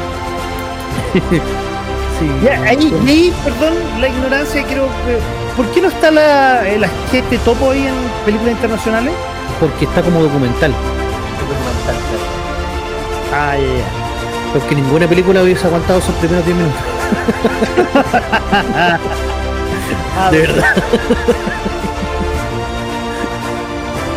claro, de mejor, el mejor largometraje documental, claro. Ahí está. Mira, pelea con Collective, Crip Camp, El Agente Topo, My Octopus Teacher y Time. ¿No has visto ninguna de las que De las cuales no he visto compiten? ninguna, no, de esas no, lamentablemente no. Ya, entonces ahí no sabríamos que. Claro. No sabríamos Y- que, que- Y no está quedando mejor película. Ah, mejor. Pero no, estamos, no hemos hablado de la mejor. ¿no? Hemos ido dando pinceladas, pero las nominadas en, en total para mejor película. Tenemos a The Father, Ya que ya hemos hablado ahí que, que está Anthony Hopkins, ya, ¿sí? Judas y el Mesías Negro, ya. Mank, perfecto. Minari, Nomadland, Promising Young Woman, Son of Metal y El Juicio de los Siete de Chicago. Wow, están. Oye, Están parejas, están parejas. uy, yo ahí voy a hacer.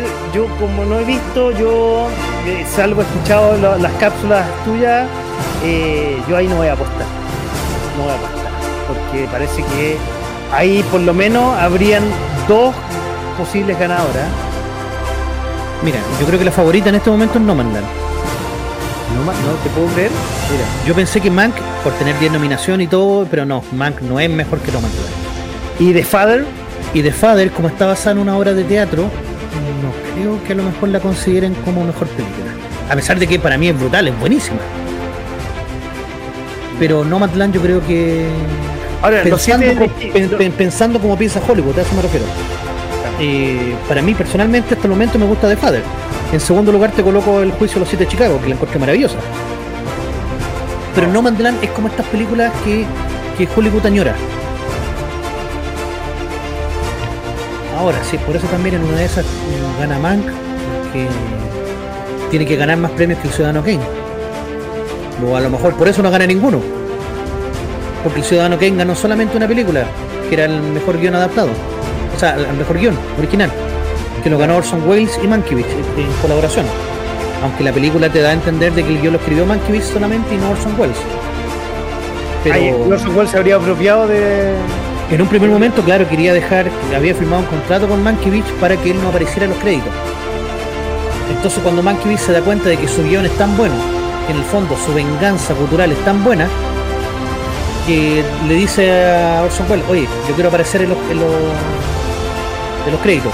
Y Orson Welles se enoja y dice, no, puta, vos firmaste el contrato, si querés nos vamos al litigio, va a quedar la cagada. Y luego dice, no, yo me mantengo ahí. Entonces al final llegan a un acuerdo con Orson Welles y los dos figuran como autores de la obra y fue el único Oscar que ganó. No ganó ni mejor actor, porque fue nominada el Ciudadano Kane a nueve Oscar. Pero también, como hubo un boicot por parte del- de la persona que supuestamente se burlan en el Ciudadano Kane, a pesar de que no se burlan tanto de él, no se burlan tanto. tanto. Eh, en, en este caso, la película no obtuvo lo- los premios que, que merecía. De hecho, la película se viene a revalorar de culto muchos años después, en la década de los 50, cuando la crítica francesa la descubre. Y después se vuelve a reestrenar en Estados Unidos y ahí ya sin el sin este personaje que hizo todo el boicot y el bloqueo de los medios, la película se, se vio como, como era en ese momento, como una verdadera obra de arte, una, una revolución en cómo se hacía el cine, por los planos, por los tiros, la cámara, por, por muchas cosas que Orson Welles hizo. Entonces eh, se le dio el, el papel que correspondía. De hecho, a Orson Welles recién en los años 70 le van a dar un Oscar póstumo, o sea, no póstumo, honorífico, porque él estaba vivo todavía. Pero le dan un Oscar honorífico, pero por esa película, porque lo que hizo después no fue tan bueno. Y ahí se da la importancia del guion de, del Ciudadano Kane. Yo no la he visto, no, no, entonces no mal vería Mank si no, no he visto Ciudadano Pero Kane. ojo, sí, al- a ustedes y a los que nos estén escuchando también, les recomiendo que vean El Ciudadano Kane, porque en verdad es una de las obras clásicas. O sea, eh, eh, cuando se hablan de películas, todos dicen, ah, hay que ver El Padrino, eh, hay que ver, no sé, por las primeras de Star Wars, que son clásicas, eh, pero hay que ver El Ciudadano Kane, que es del año 41, una película en blanco y negro, que a lo mejor la van a encontrar un poco densa al comienzo, pero cómo se va construyendo la historia, y es tan simple. Imagínate que se muere, la película parte con la muerte de, de, Kane, del ciudadano Kane. Y él dice una palabra cuando está muriendo. Entonces llega un periodista y dice, ¿qué, qué- pasó cuando estaba muriendo? Y un- uno de los enfermeros le dice, no, dijo esta palabra. Ah, ya, y, vamos a, buscar qué significa esta palabra. Le pregunta al enfermero y le dice, no, no tengo idea. Pero este loco podría saber. Y así van a entrevistar a una persona que conoció a Kane cuando era niño. Lo entrevistan, le preguntan por la palabra y ahí hace un flashback y te va mostrando la historia de Kane desde cuando era niño. Después entrevistan a otra persona y te cuenta la historia de Kane cuando era adolescente. Y así te va mostrando toda la vida de Kane. Y es maravillosa. En verdad maravillosa. La, tendré que ver entonces para salir ahí de la. Es una de las cosas que ver antes de morir. Absolutamente. Debe estar seguramente en algún torrent, en algún lado uno la podrá bajar probablemente. Capaz que esté hasta en YouTube. Ah, mira. ¿Es mejor, ¿Es mejor que Generación Perdida, Ciudadano Kane? Mira, sabiendo que Generación Perdida igual es buena, sobre todo con. ¿Cómo se llama este actor? El de 24, el. Kiefer Sutherland. No, Kiefer Sutherland. ¿viste? Sutherland. Sí, actúa muy bien, pero no, no, no hay punto para Angón ahí. O sea, si te gustó, por ejemplo, El Club de los Cinco, Ya. si te gustó Generación Perdida, Entrevista con el Vampiro, que son películas más livianitas, por así decirlo. No, El Ciudadano es una película un poco más densa, pero tal densa me refiero como El Padrino. Ese nivel de densidad, de, de Ah. Capa capa capa capa. pilotaje, sí. Y te atrapa y te atrapa y te deja en verdad se te pasa muy rápido. La, eh, son 119 minutos, casi dos horas, que dura Ciudadano Kane. Así que, bueno, yo parto por recomendarle esa. Y después vean Mank y se van a dar cuenta de muchos detallitos que te va a mostrar Mank. Pero para mí la ganadora va a ser eh, no, no, no, no, Bueno, el domingo desde las 8 de la noche veremos si eh, tenía razón el profe con su con su apuesta peña. Profe, su actor. ¿Quién se lleva el Oscar? Para mí el Oscar se lo lleva Anthony Hopkins. Ya, perfecto. Su segundo Oscar sería. Sí, con Gary Oldman. Ahí está la pelea, pero yo le doy en esta pasada a Anthony Hopkins. Gary Oldman, para mí el mejor comisionado Gordon que ha existido. Pero mira, cuando hace de bueno, actúa bien, pero cuando hace de malo es sobresaliente. O sea, por ejemplo, ¿ustedes vieron el quinto elemento? ¿Se acuerdan de cómo actúa Gary Oldman? Con esa peinada media extraña. Sí, el león el profesional.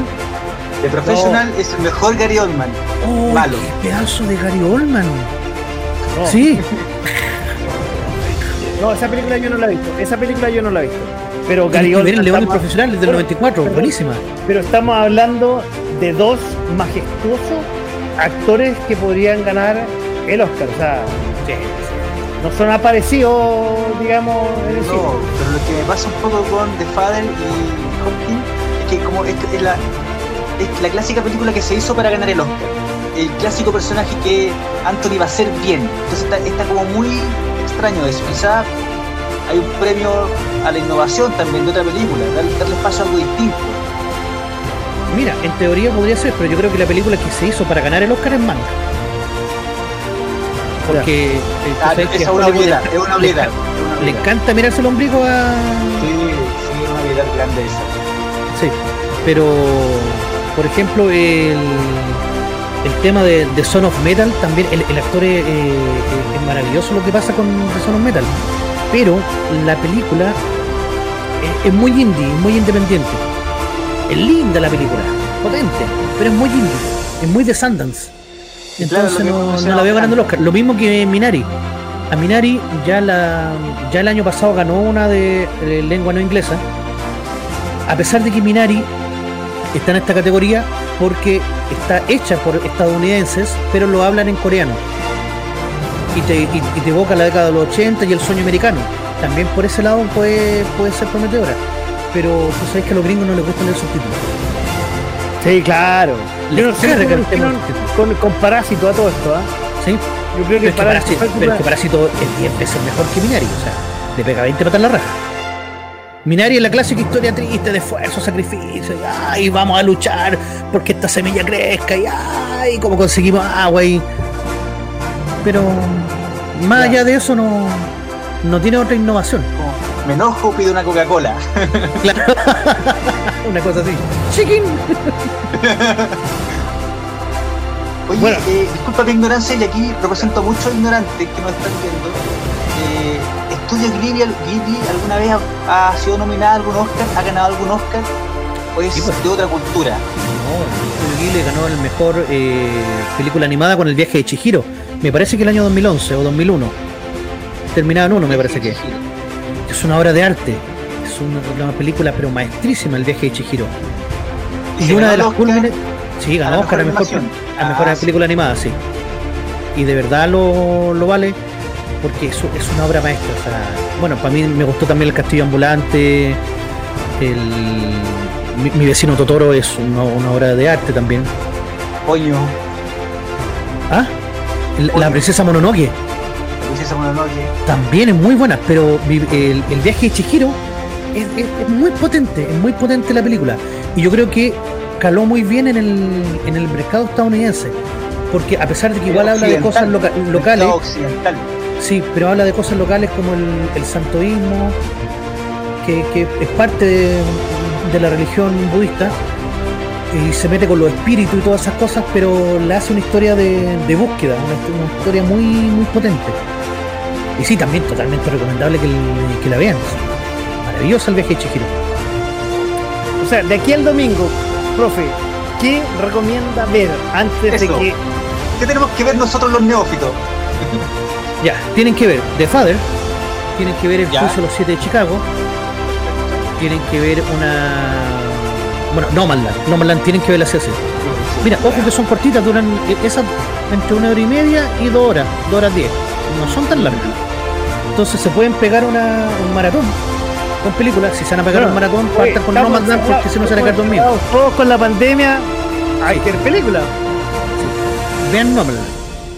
Veanla primero para que no se queden dormidos después. Porque en verdad es lenta. No, no es que sea fume, pero es lenta. Entonces, si tienen un poco de sueño, se van a quedar dormidos y no la van a disfrutar. Véanla así como a las 8 de la noche, una vez como a esa hora. Eh, tienen que ver el Promising Young Woman para poder comparar este estilo nuevo que hay. Eh, y poder compararlas con las otras. Por ejemplo, con Judas y el Mesías Negro y el Juicio de Chicago, les recomiendo verla juntas. Vean primero Judas y el Mesías Negro y después el Juicio de los Siete de Chicago. Para que entiendan quién era Fred Hampton y el papel que juega también en Los Siete de Chicago. Es corto, pero tiene un papel igual importante dentro de la película. Eh, y si alcanzan a ver el resto de Son of Metal, que muy indie, muy indie, voy a ser bien cortita para, el- para que lo, que nos están escuchando, un baterista de heavy metal queda sordo y tiene que enfrentar la sordera. De eso se trata. O sea, es un Beethoven moderno. No porque él no compone. Ah, bueno, ya, él, pero. él- él toca nomás. Ah, y ya, está ahí perfecto. dándole, dándole y pum, queda sordo. Primero siente un pito muy grande y después no escucha nada más. Se Claro, le- tiene esta similitud de, de imaginarse un poco la música, como lo hacen otros músicos como Beethoven. Mira, no, más que eso, es que ¿Cómo no percibe, trata tanto de la música. Va más como él acepta que ya es sordo. Y cómo él tiene que aprender a vivir con esto. Asumir. Y cómo él tiene que ir a una escuela donde hay niños sordos y involucrarse con eso y, y aprender todo de nuevo. Es como que el loco tiene que volver a nacer. Y eso es lo, como lo, lo- lo potente, pero como, como digo, es muy indie la película esa, es muy indie. Ahora, puede que ganar como drama a las personas, podría estar por ahí, la academia lo puede to- tocar así quizás. No lo sé. Pero para mejor película no. Ya. Mira, si lo hubiesen hecho como documental, yo creo que le sale, le sale buena. Porque, por Ya. ejemplo, Nomadland está hecha como si fuera un documental. Por eso tiene esos tiros de cámara a veces muy largos, muy lentos. Hay personajes que no son actores, que la actriz se encuentra con ellos en el camino y son gente que vive ahí en la ruta, gente que vive en caravana, gente que vive en sus casas remolque. Eh, ella en una, al principio de la película tiene que ir a trabajar a un centro de Amazon por la temporada de Navidad. Y ahí se encuentra con gente que de verdad está trabajando en el centro de Amazon. No son actores. Mira. Entonces eso también le da un plus que si bien a veces se agradece, a veces se nota como muy forzado, que la gente está como pendiente de la cámara, así como mirándola, y como que se ríe, se pone nerviosa, se nota. Ya, perfecto. Entonces, sí, es un plus, pero a veces pu- puede jugar un poco en contra. Pero sí, como se la juega la directora, Chloe en ese sentido, bien. bien. Mira. Bueno, hoy ya estamos entrando a un cuarto para 15 minutos para la medianoche casi. Ya sabemos que el domingo a las 20 horas estaremos en una transmisión conjunta entre Capital de los Simios en su canal de YouTube, .fm.cl en todas sus plataformas. Revisando esta premiación número 93 de los Óscares, donde ya hemos dicho donde estará a la cabeza el profe de esta gran presentación histórica que tendremos nosotros en la radio. Claro, también vamos a estar con también vamos a estar con Station ahí transmitiendo obviamente por, por parte de la capital de los simios que Station también ha visto varias películas entonces ahí vamos a estar eh, pendientes para para poder agregar más más información. Obviamente yo durante estos días voy a tratar de ver la mayor cantidad de películas que pueda. Voy a ver también el hombre topo para para poder hablar bien ahí con el jurado. el jurado son todos, eh, eh, a ver, son todos los que la academia considera como miembros, que son como 300 personas. Están actores, directores, productores, distribuidores. Entonces todos ellos emiten un voto. Y dentro de ese voto es que se escoge el- a la mejor película. Había chilenos, si no me equivoco, ¿no? Habían, habían Sí, chilenos. hay gente, hay gente chilena que está dentro de la, dentro de la academia. Me parece que la gente de Anderson. Sí. Y pregunta por si acaso que me parece que sí. ¿Han habido empates? Sí. Me parece que una vez hubo un doble o triple empate en una entrega de, de premios. Donde estaba el fallecido Robin Williams estaba con otros dos que hay un discurso que andaba rondando por Facebook la otra vez que fue bastante en- entretenido, en el cual me parece que ganan los tres, que los tres, tres de los nominados, que habían empatado. Ay, ¿y subieron los tres? Subieron los tres, y los tres dieron discurso. Sí. Mira tú, no, ¿Qué esa, no lo, ganó no está en mis libros. M- Mira, que no me acuerdo qué año fue. Pero sí sé que estaba el premio con, con otras personas. Pachadam a lo mejor puede haber sido. Por, Pacha- Pues- pues- Me parece que por Pachadam ganó Oscar, sí. por la ciudad de Don Fire. Bueno, vamos a tener harto, harto que, que, que- que estudiar ahí para el domingo, va a tener anécdotas y, y cosas así. Feña, usted va a tener que ilustrarse para poder eh, documentarse y tener anécdotas para el día de domingo, porque va a ser una jornada larga. porque a ver, los Oscars empiezan a las 8, justamente tenemos la misma hora eh, Pacífico de Estados Unidos, que son las 5 de la tarde. Obvio. Son- Obvio, son cinco- ¿Qué te son las crees? cinco de la- oye, son las 5 de la tarde, si no me equivoco, hora de la costa de este, sí, la- son las, van a ser a las 5 hora este de Los Ángeles. Y esto generalmente dura hasta la medianoche. Por lo Hora, general, local, a la, hora chilena. a la una de la mañana ya están entregando el, el mejor película. O sea, la última hora es como la donde está toda la chicha, por así decirlo. Porque primero entregan eh, las primeras impresiones, van a entregar la- lo- los premios más secundarios. En los últimos premios Oscar habían entregado premios muy secundarios, ni siquiera lo habían transmitido, sino que después decían, como por ejemplo cuando iban a comerciales dijeron, y mientras tanto, eh, el mejor carpintero de, la de las películas fue entregó premios muy secundarios, muy terciarios, así que no. que la gente Bueno, no- hay ceremonias, hay ceremonias de satélites, de hecho, que pasan, que pasan y después lo, lo muestran, que no son lo- las nominaciones principales. Claro, Efectivamente. entonces, está toda la gente pendiente de eh, mejor película extranjera, mejor eh, tema musical, mejor actriz de reparto, mejor actor de reparto, mejor actor, mejor actriz, mejor película, mejor director y guion y guion, guion original y guion adaptado. Esas son todas las categorías fuertes.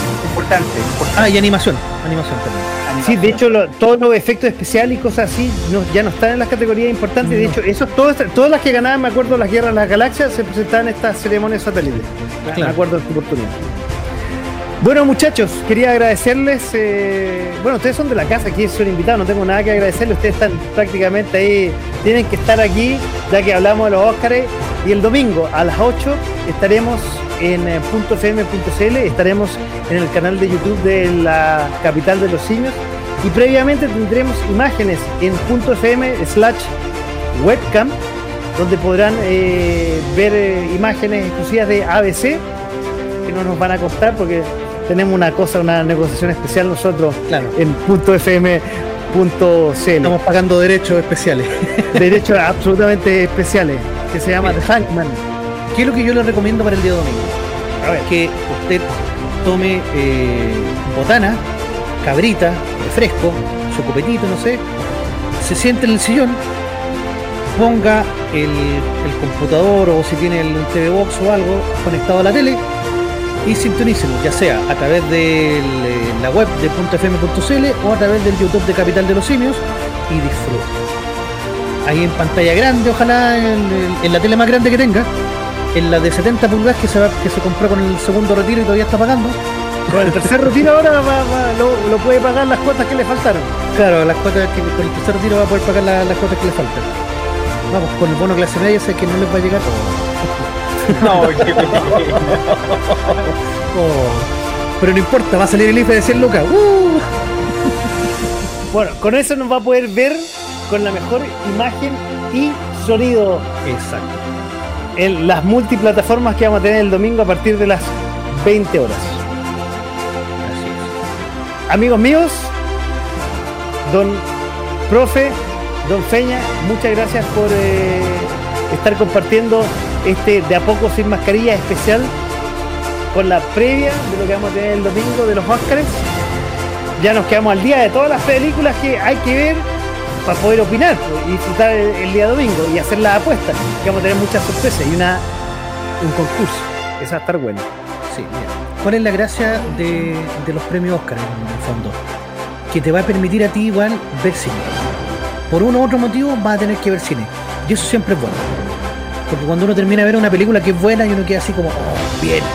Y queda así como, no perdí una hora de mi vida o dos horas de mi vida, sino que disfruté. y ahora que no se puede ir al cine oficial, propiamente tal, porque por ejemplo, Mank era ideal para verla en el cine. Por todo el tema de sonido que hay.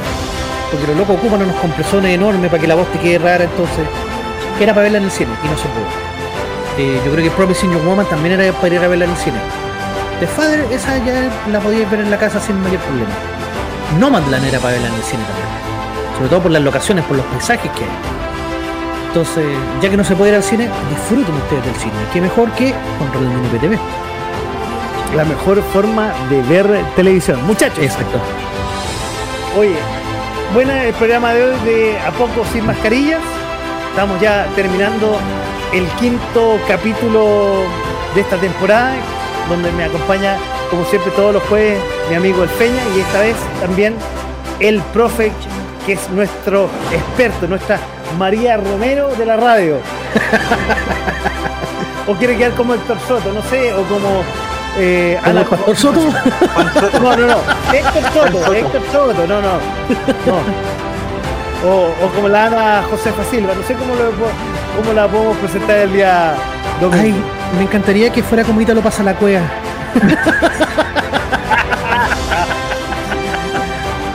el sábado podríamos hacer algo especial también. ¿ah? Bueno, eh, ¿qué, tenemos, ¿qué tenemos el sábado, Peña? Tenemos nuevas secciones. Tenemos Adivine quién es el personaje. Tenemos eh, un poco también de contingencia nacional e internacional y si es que Francisco está disponible, hablar también un poco de los premios Oscars. Oscars. En este programa que se llama Santiago Under.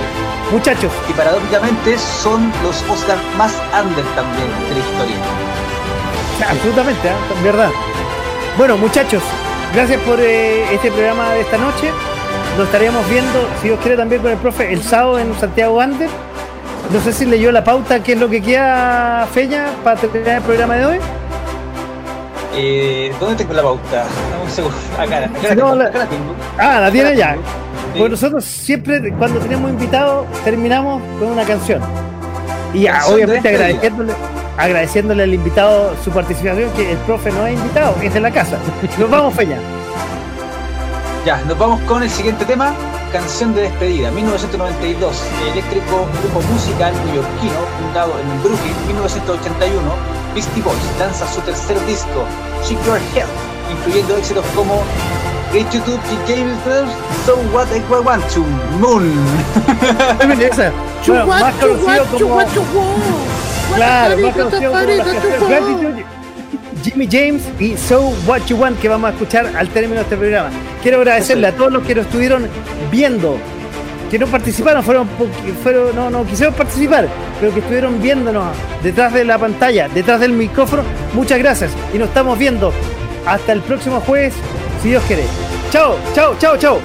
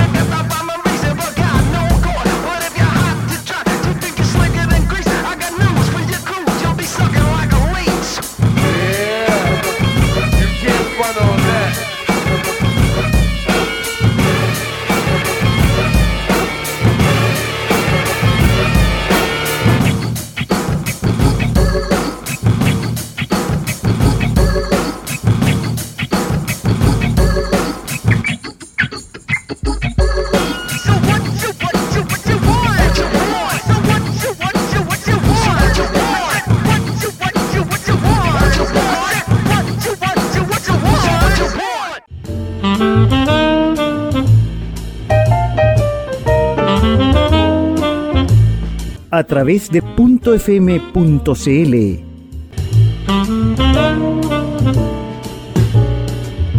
Esto fue de, de a poco, sin mascarilla. Sin mascarilla.